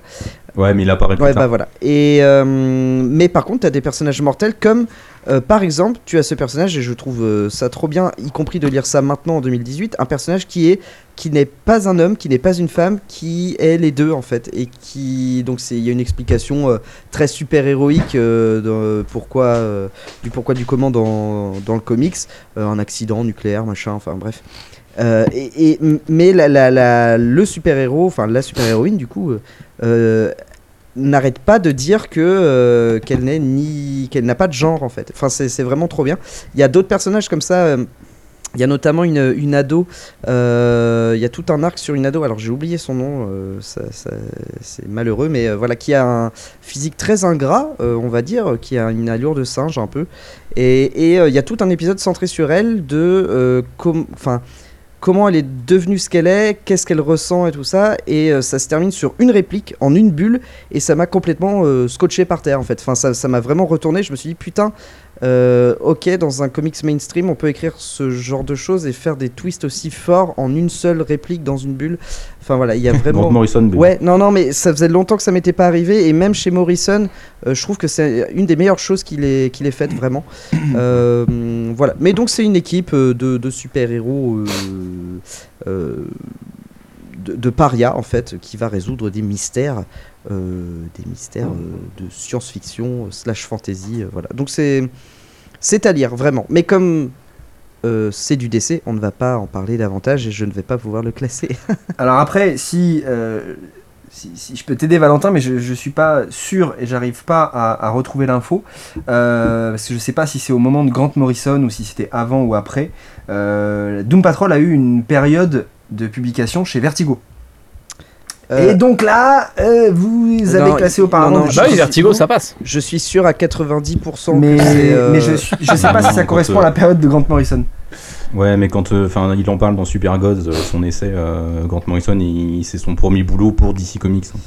Ouais, ouais, ça me semble. Mais je, je vois bien hein, que tu essayes et tu as raison d'essayer de, de nous sauver, de nous sortir de là, mais je, je crois que malheureusement, euh, Mm. je, je crois que c'est du décès. hein.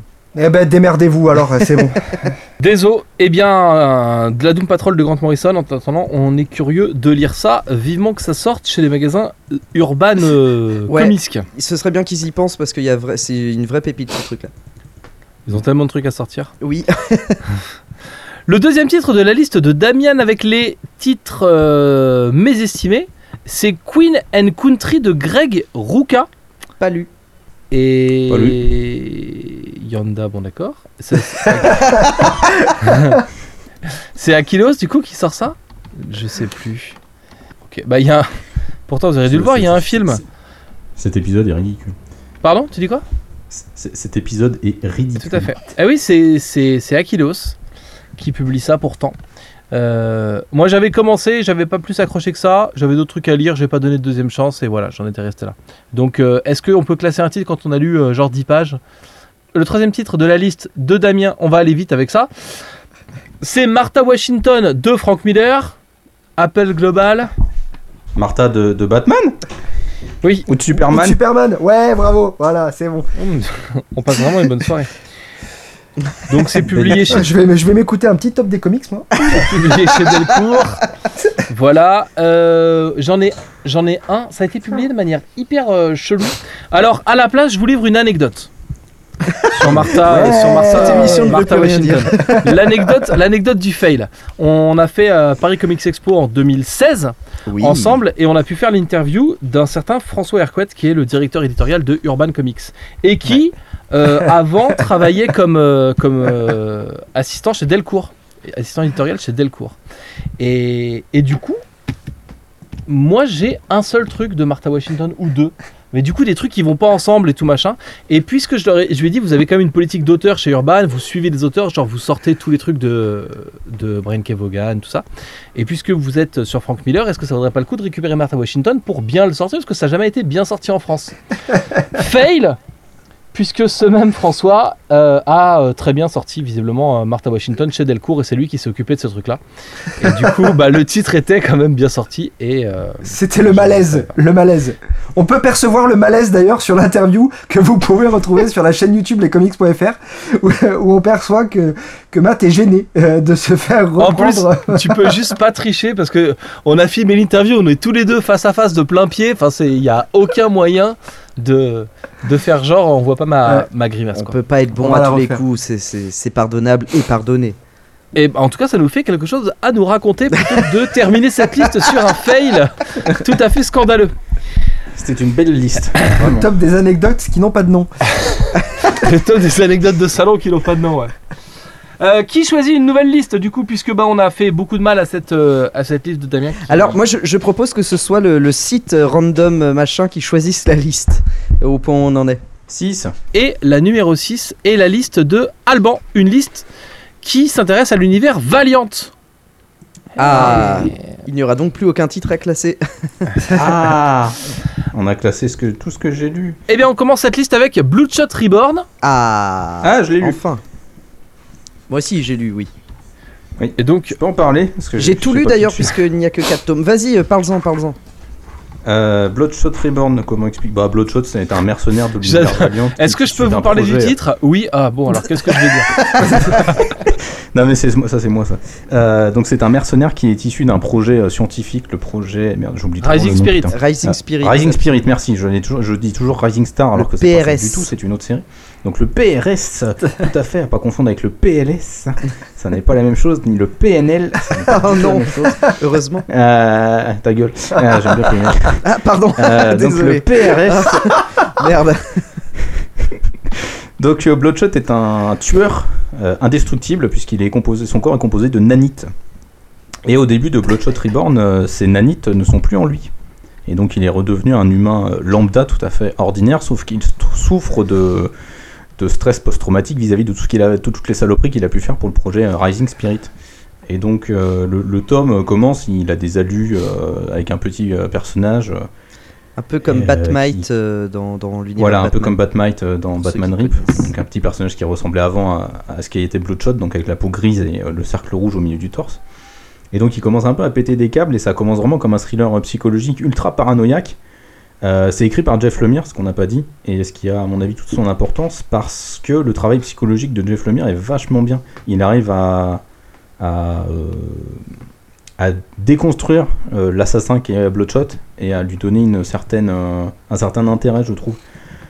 Je dis ça en sachant que je n'ai pas lu la précédente série Bloodshot. hein, Donc vous, pouvez admirer ma, ma roublardise euh, très, très très très fine. Et euh, c'est vachement cool parce qu'en fait, il y a donc quatre tomes qui sont donc quatre arcs différents et chaque arc a vraiment une ambiance euh, ultra différente. Ça commence du coup comme un thriller psychologique assez paranoïaque. Ça va continuer euh, dans une espèce de chasse à l'homme. Ça va partir dans un truc post-apo et ça va se terminer en, en un truc un peu bizarre. Ouais, à la Predator. Et c'est excellent. Vraiment de bout en bout, c'est euh, super bien mené. Et à chaque fois, en fait, ça permet d'approfondir un côté de la personnalité de Bloodshot et de lui donner un, de lui redonner de l'intérêt, de, de le densifier psychologiquement, et c'est vraiment très bien à ce niveau-là. Mais ça oublie pas en même temps d'être hyper divertissant. Euh, c'est très sanglant, c'est très violent, euh, c'est très cru. Normal, c'est Valiant, j'ai envie de dire. Et euh, c'est vraiment cool à ce niveau-là. J'ai juste un problème avec la série, notamment au niveau du premier arc. Euh, je suis pas très très fan des dessins de. C'est Miko Swoyan, je crois, le, dessinateur. Et je suis pas très très fan de, ses de son dessin. En tous les cas, sa colo, je la trouve très. J'ai un problème avec la colo, vraiment, euh, qui, me pose, euh, qui me posait pas mal de soucis. Mm. Mais sinon, c'est euh, enfin, c'est vraiment une très très bonne série. C'est une des très bonnes pioches de Valiant parce que bah, ça, ça se renouvelle. Sur, euh, il y a une vingtaine de numéros, je crois, sur Bloodshot Reborn et ça a l'avantage de vraiment se renouveler assez, euh, de manière assez régulière. Et c'est vraiment très très cool à ce niveau-là. Que dire de plus? Cet homme a tout dit. euh, cet homme a tout dit. Je pour les dessins, je suis pas forcément d'accord dans le sens où il y en a, il y a- enfin, si tu parles vraiment du premier tome, euh, je Mm. trouvais que ça me faisait beaucoup penser à du Libermeio, peut-être un peu moins bien. Euh, il me semble. Mais après, je sais que sur le premier tome, tous les, enfin, le dessinateur n'était pas le même sur euh, l'entièreté du, du premier tome, donc euh, faudrait Oui, que je regarde. Mais je, je, je vois ce qu'il y a de Liber, ce que tu trouves de Libermero dans Bah, le dans il faudrait que je, il faudrait que je revoie du coup, mais bref. Euh, mais ouais, non, sinon, sinon t'as tout dit. C'est un peu pour ceux qui, qui ne lisent que du Marvel, par exemple, ça fait un peu penser au Wolverine du, du- de l'univers Valiant, quoi. Ce personnage un peu torturé, euh, virtuellement Mm. invincible, euh, qui a des trous de mémoire vis-à-vis de son passé et tout ça.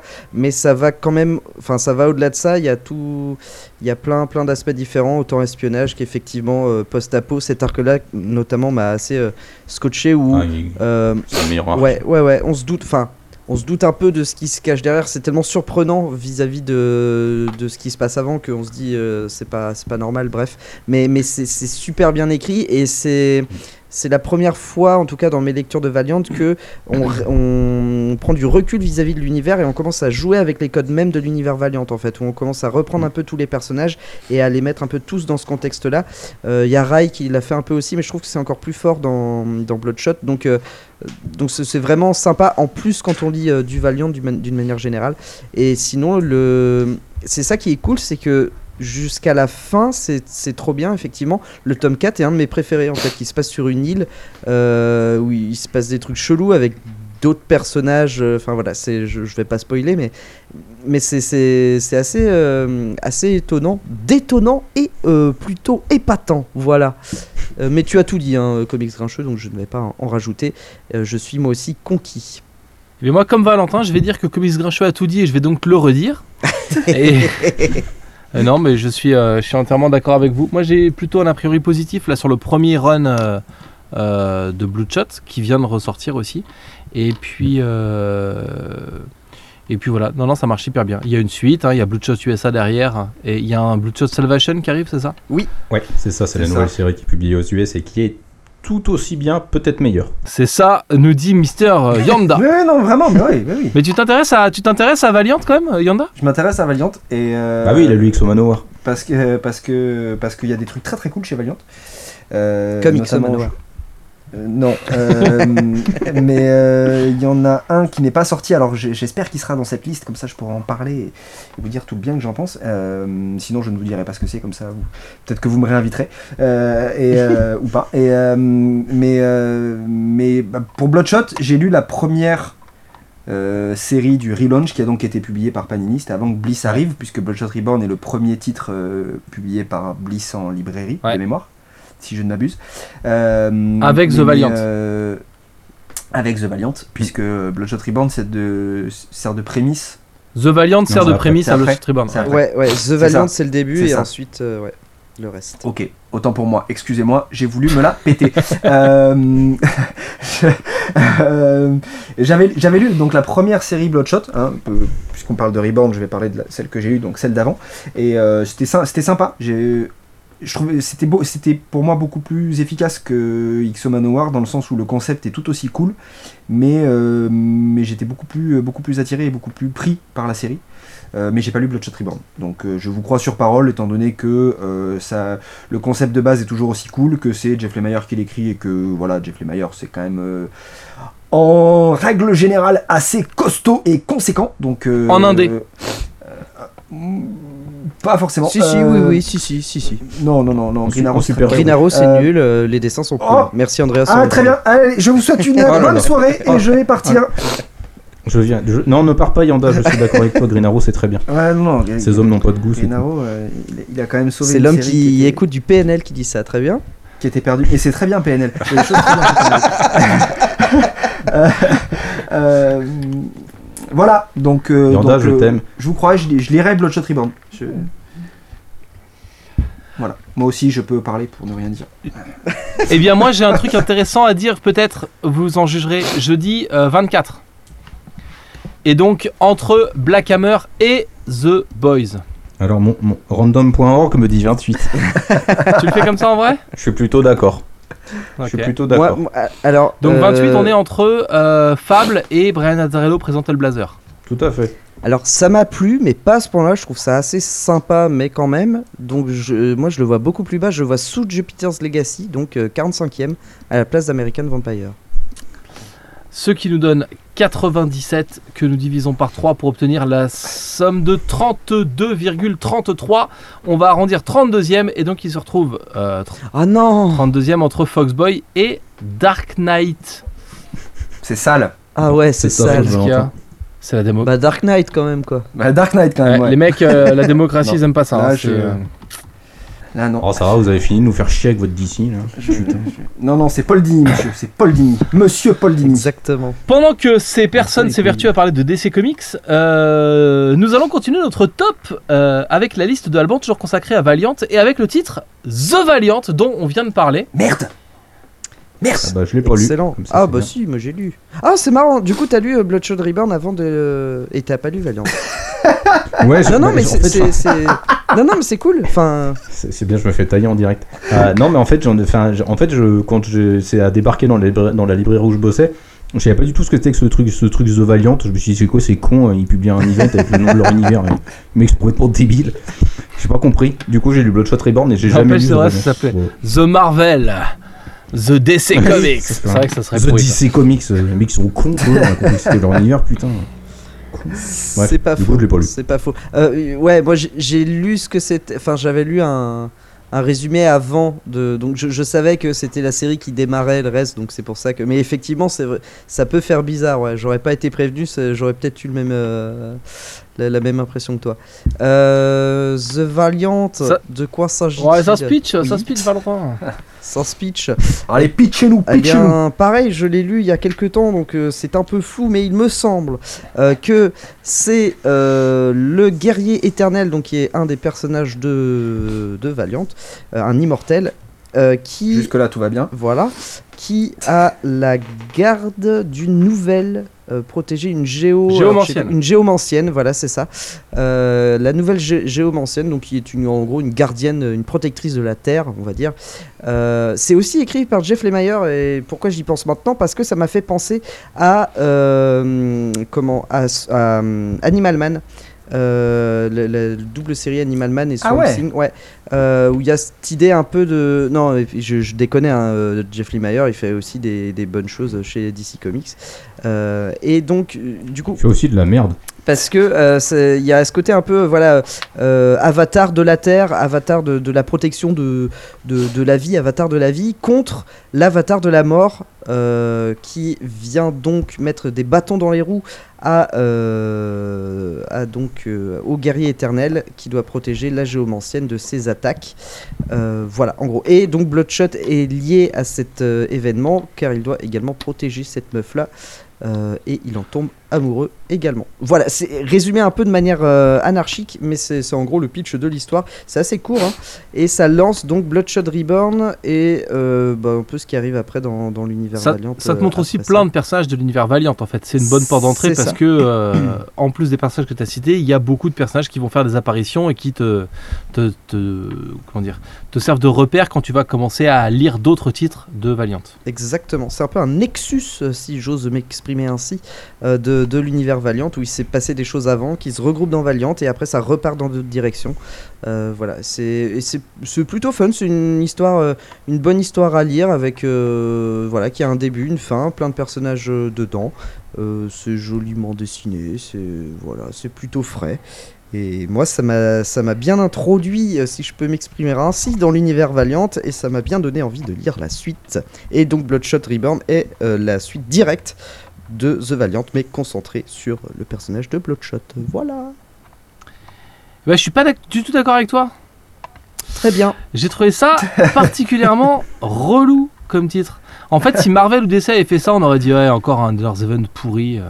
The Valiant, c'est euh, il y a un méchant qui veut attaquer une gentille. C'est le sketch des inconnus. Il y a le méchant qui veut attaquer la gentille et après il y a le gentil qui veut euh, protéger la gentille contre le méchant et il appelle ses potes et il se bagarre et à la fin, spoiler, il gagne. Euh, du coup, le seul intérêt de ce titre, c'est que c'était mon mon, mon premier contact avec, euh, avec Bliss, avec ce qu'ils allaient faire de, de l'univers, avec euh, plein de personnages que je connaissais pas.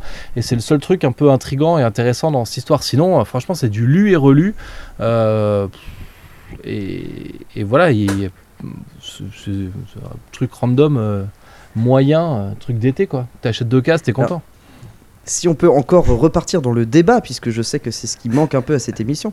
Euh, alors, c'est pas faux dans le sens où ça fait très lecture d'été et tout. euh, je l'ai pas pris au-delà de ça, mais contrairement à un event Marvel ou DC, qui, où il faut avoir quand même pas mal de prérequis, euh, The Valiant est quand même une bonne introduction à l'univers Valiant. Donc, du coup, c'est pas.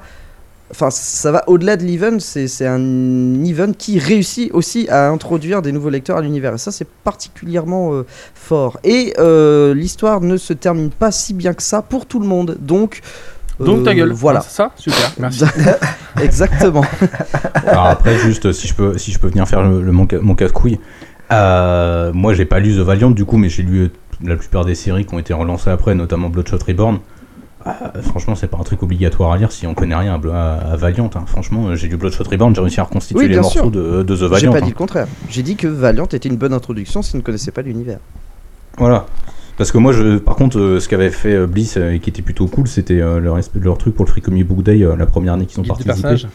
qui était un, ouais, Ah c'est oui. ça, qui était un guide des personnages, et je pense que ça rendait un peu caduque euh, The Valiant. C'est possible, ouais. Possible. Je sais pas, enfin moi c'est vrai que The Valiant après du coup je l'avais je l'avais quand même feuilleté, enfin j'ai fait un peu mon troll tout à l'heure. Je l'avais feuilleté, je, je je voyais pas ce que ça pouvait avoir d'intéressant en fait. Bloodshot Reborn m'avait tapé dans l'œil parce que ça avait l'air de vouloir approfondir, de vouloir raconter quelque chose. C'est vrai que The Valiant, enfin je, je rejoins un peu Matt et sur euh, ce qu'il disait si euh, Marvel et DC avaient fait ça, on leur aurait, euh, on leur aurait cassé la gueule.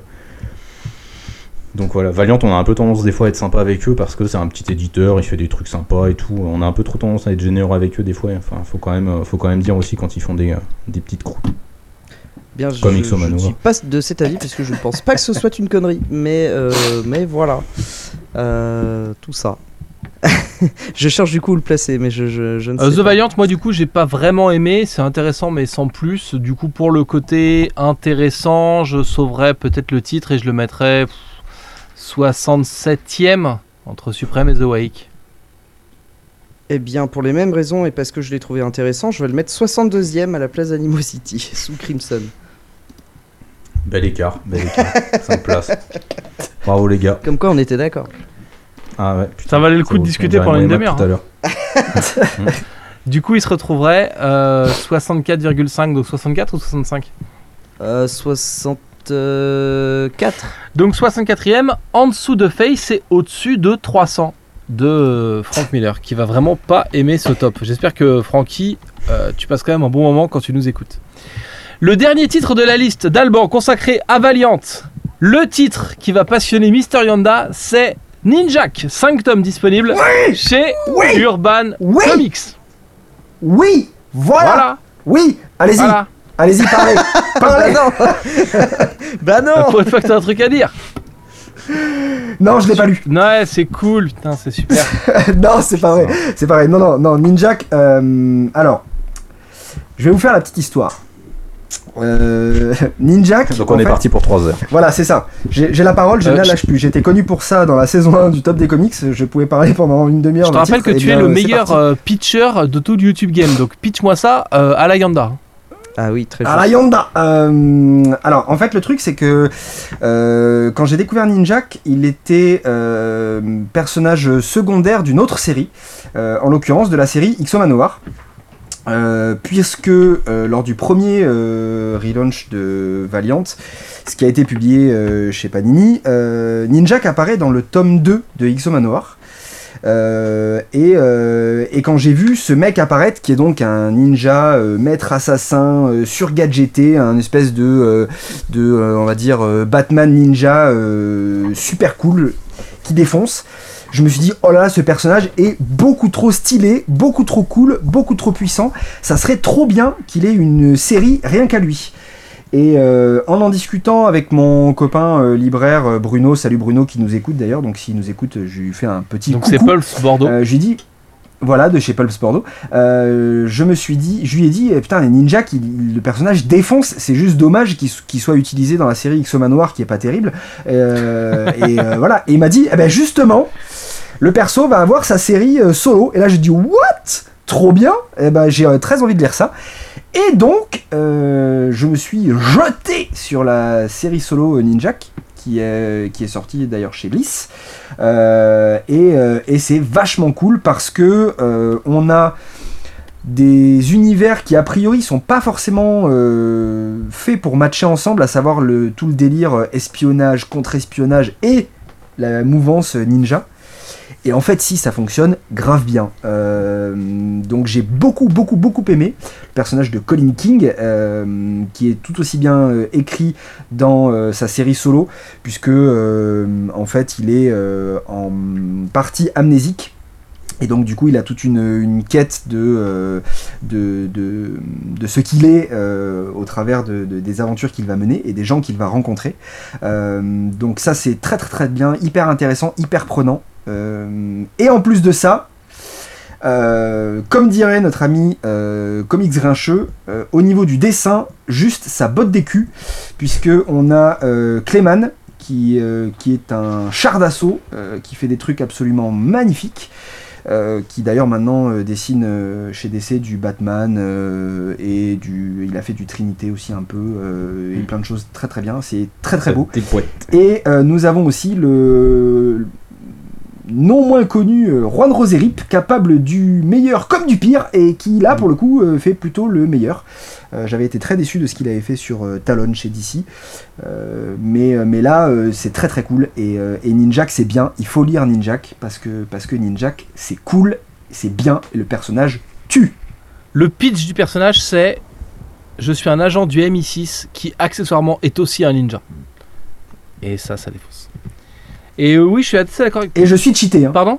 Je suis cheaté, Oui. je suis cheaté. Et un je peu, suis hein. le Batman je suis de l'univers Valiant. Ouais. hein. C'est ça. J'ai la thune, j'ai les parents morts, j'ai le majordome. euh, voilà, l'identité secrète, tout ça. Et euh, je les ai relus il y a pas longtemps, c'est marrant. Du coup, j'ai commencé à faire des reviews dessus. Elles sont sur lescomics.fr. Euh, du coup, oui, c'est très bien. Ça marche, euh, ça marche tout seul.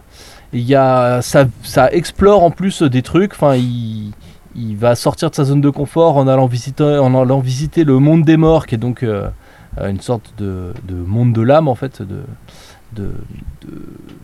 C'est bref, c'est le monde des morts quoi. C'est là où il y a des morts. Et, euh, je sais que cette phrase finira pas, donc euh, voilà. Et donc, ouais, ça, se permet de tester les trucs, ça renouvelle un peu le genre. Il y a rien, j'ai jamais rien trouvé de transcendant. Quand j'ai fait, quand j'ai dû lire les 5 là et faire les chroniques pour le site, à un moment, je me disais, ouais, enfin. J'ai déjà fait une chronique où je galère à dire pourquoi j'aime bien. Je sais pas comment je vais réussir à trouver des trucs à dire dans la suivante. C'est bizarre quoi. En même temps, j'aime bien et en même temps, il y a rien de oufissime. Mais euh, voilà, ça fonctionne, ça marche, C'est ça. c'est joli. Je- euh, je suis d'accord. Je suis d'accord, c'est il y a rien de, de- de hyper euh, révolutionnaire et transcendant, mais alors par contre c'est hyper Ouais. efficace. hein. Tout à fait. Et il ressemble un peu à Nightwing. Voilà. Non? Ah, c'est pour ça. Ouais, non, non, Non? Non, il a pas les petites fesses moulées. non. Non, je sais pas. Bon, aussi, là, c'est petites fesses Je- roulées, quand même. Je suis plutôt de votre avis, euh, chers collègues, Eh ben tu vois que tu peux avoir bon goût quand tu veux. avec un petit côté euh, japo- japonais, euh, c'est normal, vous allez me dire, euh, ninja, tout ça, mais euh, il y a un petit côté japonais même dans, dans les méchants notamment, dans les ennemis qui sont, moi qui m'ont fait penser, alors j'ai pas vu euh, Naruto, euh, tout, Naruto on va dire, mais ça m'a fait penser un peu à ce- cette ambiance-là de, de personnages assez chelous dans les pouvoirs qui ont des trucs euh, vraiment particuliers. Je vais pas spoiler donc je m'arrêterai là, mais voilà, il y a un petit côté japonais dans, le folklore de Ninjak et c'est plutôt sympa.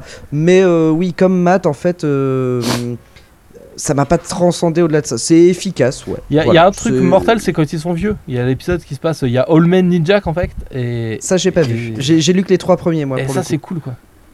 Ok. Bah, continue. Bah, à, à lire. Je vais, ouais, je compte continuer quand j'aurai de l'argent. Voilà. tu iras un moment un épisode où ils sont vieux, tu verras. Très bien, je penserai à vous. Et d'ailleurs à la fin, à la fin, ils ont le cancer. Super. Et donc, tu l'as. moi, Ah, j'ai bah, pas lu. Moi, j'ai j'ai pas lu Ninjak, moi. euh, parce que le personnage, je le trouve. Enfin, je l'ai lu dans d'autres séries, du coup. Euh, je trouve le personnage rigolo, mais ça m'a pas donné envie de lire sa série. Et là, j'ai essayé de lire parce que du coup, enfin, Valiant a un peu l'habitude de relauncher à chaque fois ses, euh, ses persos avec des nouveaux, des nouveaux auteurs, des nouveaux, euh, nouveaux pools d'artistes. Et du coup, j'ai essayé la nouvelle version de la série et putain, je trouve ça chiant à crever.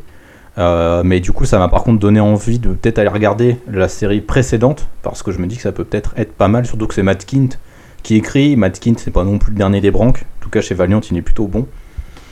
Donc euh, pourquoi pas. Et puis bon, bah Clément au dessin, ça tue. Donc euh, même si Ron Roserip, j'aime pas trop trop. Je, je- faut que je me laisse tenter par Clément. Mais voilà. En plus, c'est pas. Il y a quoi 5 tomes en Cinq VF, tomes, je ouais. crois, donc c'est pas, c'est pas. Ouais.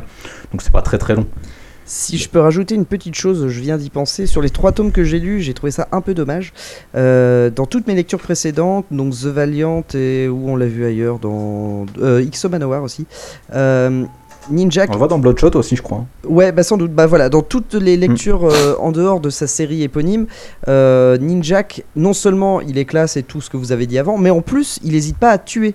Et ça c'est cool. C'est c'est bien de voir un personnage euh, qui est pas lisse comme ça, et qui, euh, bah quand il doit buter des gens, il bute des gens. Et en fait, dans la série, il est beaucoup plus aseptisé. Il tue les gros monstres, on va dire. Il tue les, les gros gros méchants, les gros antagonistes. Mais dès qu'il s'agit un peu du sous-fifre de base, et bah il est beaucoup moins. euh, il est en mode Batman en fait, genre euh, t'as l'impression qu'il tue des mecs et après il t'explique ah ah c'était une fléchette tranquillisante, ils ne se souviendront plus de rien demain matin.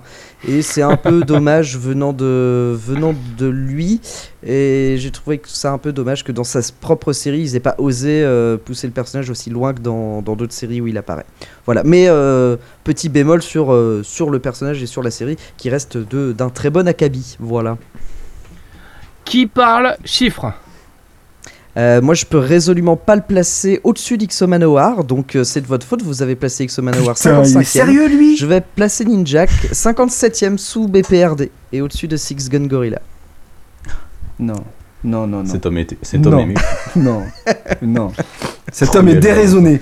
Moi, je l'aurais mis 42ème entre Wildcat 3.0 et Ivar the Time Walker. Attention, Yanda va placer son numéro. C'est là que je vais- Ouais, mettre je vais à la vous base, casser mais- les couilles. Je vais vous casser les couilles. Je vous le dis direct. Je m'en fous. En plus, en plus, je suis juste invité, donc je vais juste foutre la merde. Euh, alors, vous avez dit donc euh, l'autre fou buveur de bière, il nous a dit qu'il mettait ça hyper bas. Alcoolique Euh, Ouais, ça y est, ma réputation est faite. Pour le patron, il a mis ça bourré. un peu moins haut. Je vais donc mettre ça. Bon, on va pas péter des câbles non plus parce que c'est quand même pas au-dessus de Planetary. Euh, Ah ouais, t'es aussi haut que ça, putain. mais ouais, mais ouais, mais ouais, mais complètement, monsieur. Le Euh, gars est dans le top 10. On va, on va mettre ça. Ouais, c'est ouais, ouais, c'est top 10. Attendez, hein. attendez, Ah ouais, il a lu un 10. comic ce soir. Laissez-le s'amuser. Ah bah il en On profite. hein. Laissez-moi sûr. m'enjailler. Non, mais ça se comprend, ça se comprend. s'il vous plaît. Euh, non, on va- on- je vais le placer. Je vais niquer le top. Non mais le top il est niqué déjà. top. donc, euh, Le top est déjà niqué. Je vais juste me respecter un minimum. Euh, je, ouais, vais ce serait bien, oui. je, vais, je vais mettre ça. Euh, ouais, mais non, je peux pas mettre ça au-dessus de Preacher quand même. C'est, c'est quand même con. Euh, et ben, Il je vais, casse les couilles un peu l'invité, non? je vais mettre ça. Je vais, je vais le mettre à la 17ème position. Donc, Juste après entre Preacher. Preacher et Scott Pilgrim. Voilà, tout à fait. Petit bras. hein. Euh, Non, parce que décemment, même en voulant niquer le truc, je peux pas mettre ça au-dessus de Preacher, au-dessus de Top 10, de The Authority, de nous Mais trois. tu t'en fous, t'es là pour foutre la merde. Ouais, mais- Oh, il a, pas- il a pas, il a pas Aucun compris du J'ai- une pas- conscience. J'ai j'ai une conscience. J'ai pas le sens du spectacle, mais j'ai une conscience. donc, je fais descendre Rocketeer. Car notre euh, Ninjak se retrouve 49ème du top entre Archer and Armstrong et Rocketeer. Et, et- ouais, bah, j'aurais dû mettre ça plus haut, je suis un con. et ben voilà. Je suis un con. Voilà. Tu, Ouais. Ouais, tu es pris à ton Ouais, ouais, propre merci jeu. Grincheux. Ouais, c'est ça. Bon, je propose un dernier tour de random.org pour choisir une dernière liste. N'oubliez pas de nous envoyer vous aussi vos listes. Le top at lescomics.fr. On s'en fait une petite dernière avant d'aller faire dodo. Grâce au système informatique de notre ami Comics Grincheux qui choisit aléatoirement nos listes. Alors. Euh, ça on a déjà eu. Euh, attends, quoi? Eh bah la 9. La liste numéro 9. On, on sera pas tombé sur ma liste, c'est un peu pourri. Alors, vous allez rire, vous vous souvenez de la liste de Michael avec euh, Flash Gordon et tout Il est de retour avec une liste qui s'appelle Ce ne sont pas des fonds de tiroir. On va rester chez, on va rester chez Bliss et chez Valiant avec Britannia qui, Ah. qui vient de sortir du coup. Pas lu. Ouais, pas lu non plus du coup. Pas lu. Super. Euh, Britannia, c'est c'est c'est pas ma cam. Euh, désolé. Non, Pourtant c'est Peter Milligan et ça, ça s'annonce ouais, ça prometteur. plutôt moi, prometteur, j'en mais en fait c'est très bavard, un peu long et très sombre, et du coup euh, c'est chiant à lire le soir quand t'as pas beaucoup de lumière. Et, et du coup ouais, j'ai eu beaucoup de mal à beaucoup de mal à rentrer là-dedans. Et j'ai, ça fait partie des trucs où je me dis peut-être que je passe à côté de quelque chose, mais ouais c'est ça. C'est- juste pour une précision, c'est pas connecté à l'univers Valiant. Non, parce que ça se passe historiquement euh, à- à l'époque de, de- des Romains, tu vois. Ils pourraient plutôt croiser, euh, ils pourraient plutôt croiser quelques Visigoths dont on a parlé tout à l'heure dans le top. Mais voilà, ça serait se drôle. passe, euh, ça se passe à l'ancienne époque. XO Britannia. Du coup, oui, c'est un type qui est envoyé euh, en, en- c'est un, un- pardon, un légionnaire romain qui est envoyé en Grande-Bretagne, donc en Britannia, pour faire une enquête sur des phénomènes extraordinaires qui se passent là-bas, et voilà. C'est- C'est sûrement très bien. sûrement. C'est bien coup, en tout tu- cas. Du coup tu le classes, euh, tu le classes pas 69ème entre Supreme et The Wake. Ah oui, ça a l'air bien, dis donc. Ah, Ah, j'ai ça dit que ça marchait pas sur moi. Je... J'aurais dû, j'aurais dû le. On est dans le subjectif. Hein. Euh, je n'ai fait. pas lu le titre d'après, c'est Irrécupérable, 7 tomes sorti chez Delcourt, écrit par Mark Wade. C'est quoi le titre? Irrécupérable. Irrécupérable. J'ai cru que c'était un jugement de valeur sur le comics en fait, donc du coup j'ai pas compris le. D'accord, ok, ça marche. Bah pas lu. Pas lu, mais c'est Mark Wade donc ça doit être bien. Bah, donc on le met premier, doute. on l'a pas lu, c'est Mark Wade, on le met Voilà, c'est premier. premier. C'est, Ouais, euh, Voilà, et ça, ça, ça, ça me fait chier par exemple parce que ça fait partie des deux trucs euh, qu'il fallait que je lise chez Delcourt, euh, qu'il fallait que j'achète et tout. Euh, Invincible et Irrécupérable. J'avais de la thune que pour un seul tome, j'ai acheté que Invincible ce jour-là, du coup j'ai lu tout Invincible et j'ai pas lu, toujours pas Irrécupérable. Bref. Et euh, le dernier titre de la liste de Michael avec des titres qui ne sont pas des fonds de tiroir, bah on te l'a bien prouvé encore une fois. Je pense que le mec va. C'était peut-être la dernière fois que tu nous écoutais, Michael, donc euh, je Ouais, te c'est rends ce que compte. j'allais dire, il Ouais. va arrêter de nous Ouais. écouter quoi. Il va se dire bonne façon. C'est des cons. Bande de cons. Du coup, ce titre, c'est Cole, C-O-W-L. C'est sorti euh, Ah putain, je l'ai putain. chez Urban Comics. Euh, Tu peux répéter, ça- pardon, je suis ça désolé. Cole, C-O-W-L. Oh, c'est trop bien Oui, ça. c'est trop Ah, bien. putain, ça c'est un, c'est un comics Oui. que j'ai toujours voulu voir, lire et putain, je l'ai jamais eu. Fait chier. Euh, qui qui l'a lu à part moi et Matt Moi, je l'ai lu à l'époque et j'en ai aucun souvenir. Alors, je vais difficilement pouvoir le pitcher, mais Attends, je l'ai, je vais te lire Euh, la quatrième de coupe. Très bien. en fait, c'est des, en gros, c'est des super héros qui euh, qui font une action sociale contre leur euh, leur euh, leur poste, enfin contre leur, leur, leur poste de, de, de police. En fait, ils sont ils sont un peu comme dans Top 10. En fait, ils sont engagés par une par la mairie ou je sais pas quoi, et puis ils font une, une action sociale parce qu'ils sont pas contents, pas contents, pas contents. Dans le- et ils se- voilà, ils font grève. Dans le Chicago des années 30. Ouais, moi j'avais lu que c'était Ouais. un croisement entre Top 10 et Watchmen. Enfin, Kylie Higgins, c'est ce ouais, et bah c'est ouais, bah c'est plutôt pas mal résumé, en un peu moins, euh, on va dire, euh, un peu moins profond peut-être éventuellement. Mais euh, l'aspect social est bien là, c'est plutôt plutôt bien bien tourné en fait. le principe de la grève chez les super héros, c'est plutôt bien fait. Et je trouve que graphiquement, c'est étonnamment, c'est étonnant en fait. C'est moi j'aime bien. Ça tue. Ça parlera pas à tout le monde, mais c'est vraiment chouette, très sombre et très. Alors il y a un méchant notamment, il s'appelle Doppler, donc il a un pouvoir lié au son. Et c'est traduit visuellement dans la BD. Moi, ça m'a complètement soufflé. J'ai trouvé ça trop bien. Euh, pas forcément original, puisque je j'ai de vagues souvenirs d'un truc qui a déjà été fait, mais alors je sais pas trop où. Mais voilà, Euh, un- une petite sensation de déjà vu. Mais je, trouve que c'est hyper bien tourné, hyper bien fichu. Et rien que pour ça, je trouve que ça vaut le coup. Euh, voilà, donc l'histoire m'a pas laissé un souvenir impérissable. Je me souviens plus trop de ce qui se passe ni qui sont les personnages et tout ça, mis à part euh, le, super vilain euh, Doppler qui fait une petite apparition dedans. Mais euh, mais voilà, voilà, il y a ce contexte social de grève et tout chez les super héros qui est plutôt fun. Une très bonne découverte que j'ai envie de relire en en parlant quoi, pour me rappeler un peu de, tout ça. Foncez, foncez, ouais, foncez dessus, c'est vraiment une chouette lecture. Et bah, c'est ce que je moi. fais. Je l'ai ressorti et je vais le lire après ce podcast. Alors moi je l'ai pas lu, je suis euh, comme euh, comme X Grincheux, je- j'ai très envie de lire euh, ce titre. Et, et en fait, j'ai une petite anecdote pour compenser le fait que je l'ai pas lu. Soirée anecdote. Soirée anecdote qui n'est pas une anecdote de salon, mais c'est tout comme. Euh, euh, en fait, il y a dans cette série euh, Call, il y a un, un annual, le deuxième ou le troisième, qui est euh, qui était ou non qui est puisqu'il est encore dessiné par Elsa Chartier. Et, euh, et en fait, euh, alors le style de- d'Elsa Chartier euh, il fonctionne hyper bien avec l'ambiance voilà, des, des années 30 Chicago de, de, de la série.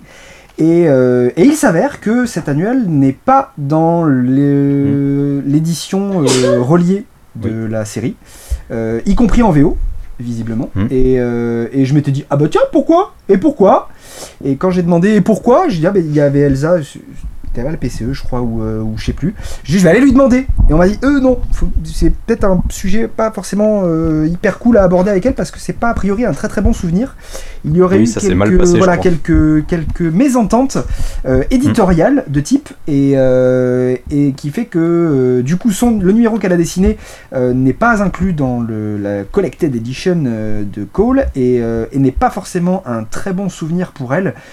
Au-delà du numéro et de la réalisation qui était, s'était visiblement hyper bien passé et qui euh, et l'entente avec Kylie Higgins, il n'y avait rien eu de spécial, mais euh, mais mais euh, mais c'est, c'est pas euh, un super souvenir. Voilà, c'est tout. C'est une super anecdote. C'est pas, euh, c'est- vachement Ouais. intéressant. Et, et du coup, j'ai trop envie de lire ce truc-là. Et moi, du coup, j'ai trop envie de savoir ce qui s'est passé, quoi.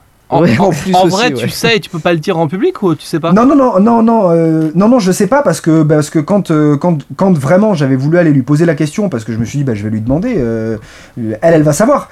Et, euh, et on, et on m'a dit, euh, oui, oui, elle sait, mais, euh, mais, Qui ça? On donne des noms, donne des euh, noms. mais c'est pas euh, forcément un, Balance un très bon. euh, non, je suis pas une balance à Jean Couillane. Euh, référence cinématographique, si vous l'avez, vous êtes bon. Euh, mais, euh, mais du coup, non, j'avais pas envie de la faire chier et on m'a dit, euh, c'est pas, c'est pas un bon souvenir. euh, c'est pas un super bon souvenir parce qu'il y a eu, euh, y a eu des, des petits, des, des, des petits clashouilles, des petites prises de tête. Donc du coup, voilà, j'avais pas envie de la faire chier. Elle lui dit alors, euh, un peu comme, euh, comme quand les gens vont interviewer Ramos et lui mettre le, le- le nez dans son caca. Anecdote de festival. Euh, en lui disant ah, tiens en fait tu sais ce truc que tu détestes et dont tu as honte et dont tu ne veux plus jamais entendre parler est-ce que tu peux nous pitcher s'il te plaît cette série? Euh, voilà j'avais pas envie, envie de la faire chier à ce moment là et donc je ne lui en avais pas parlé mais euh, mais c'est vraiment un truc euh, vrai Alors les références de la- l'anecdote euh, de Humberto Ramos dont Yanda parle sont sur la chaîne YouTube lescomics.fr. C'est l'interview de Humberto Ramos. Vous allez voir que on lui parle que de séries. On est, c'est Yanda et moi hein, qui font l'interview. On lui parle que de séries où ça s'est genre mal passé. Et c'est avec Ramos l'interview de la PLS où il nous dit bon écoutez, vous me posez la question, je vous réponds. Mais là par contre c'était pourri quoi, c'était de la merde.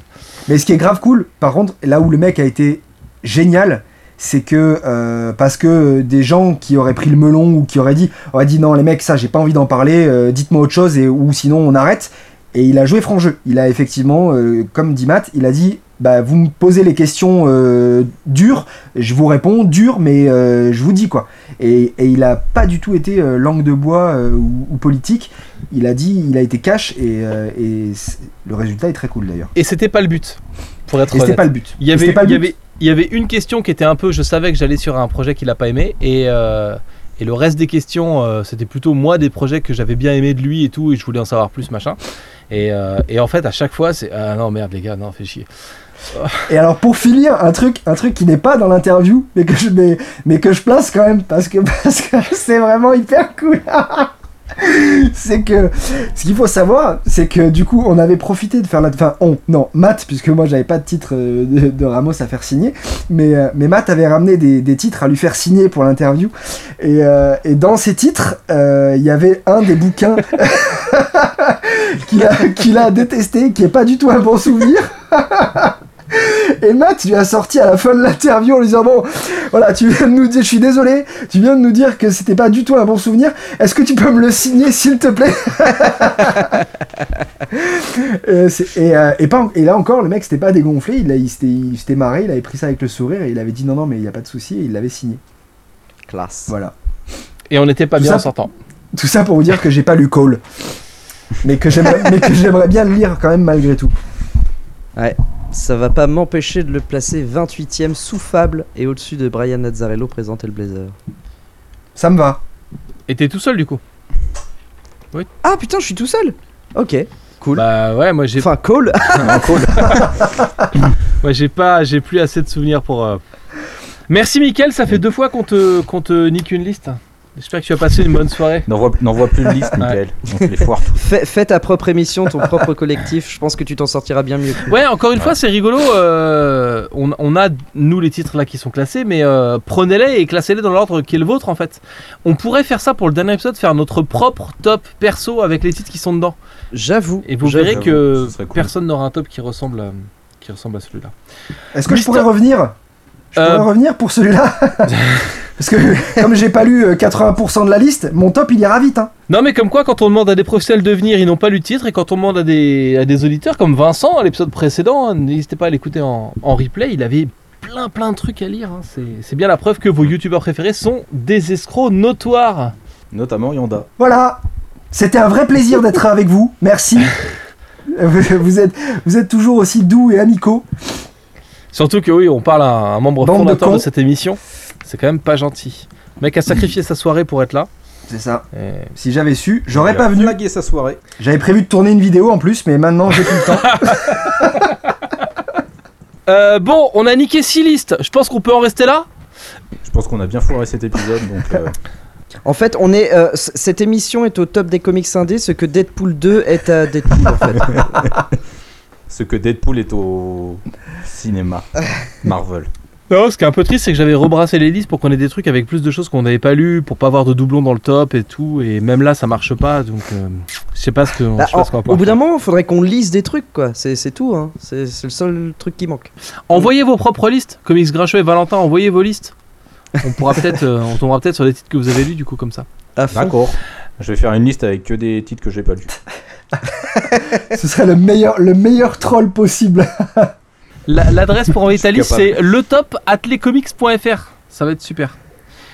Ouais, je pense que ça va être. Hey Yanda, merci d'avoir été avec nous, c'était cool. Avec plaisir. Ouais, merci, c'était trop On bien. retrouve du coup tes anciennes vidéos sur la chaîne Mister Yanda. Et Quel bim, le couteau dans la plaie. Quel ordurier.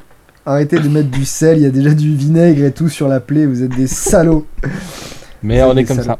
ça. Non, Euh, mais je, reviens, je reviendrai. Je suis, je, je suis pas loin, je suis pas loin, les gars, je suis pas loin. I'll be back. Je suis pas loin. Eh ben, eh ben c'est cool.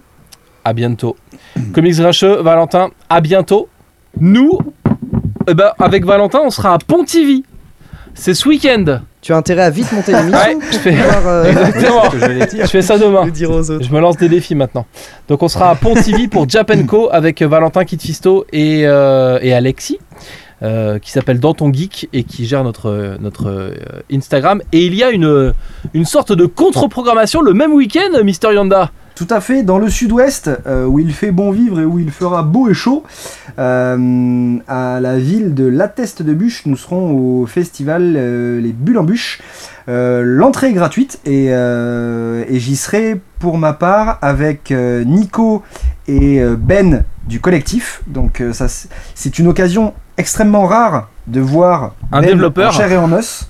Sachez-le, hein, donc euh, voilà.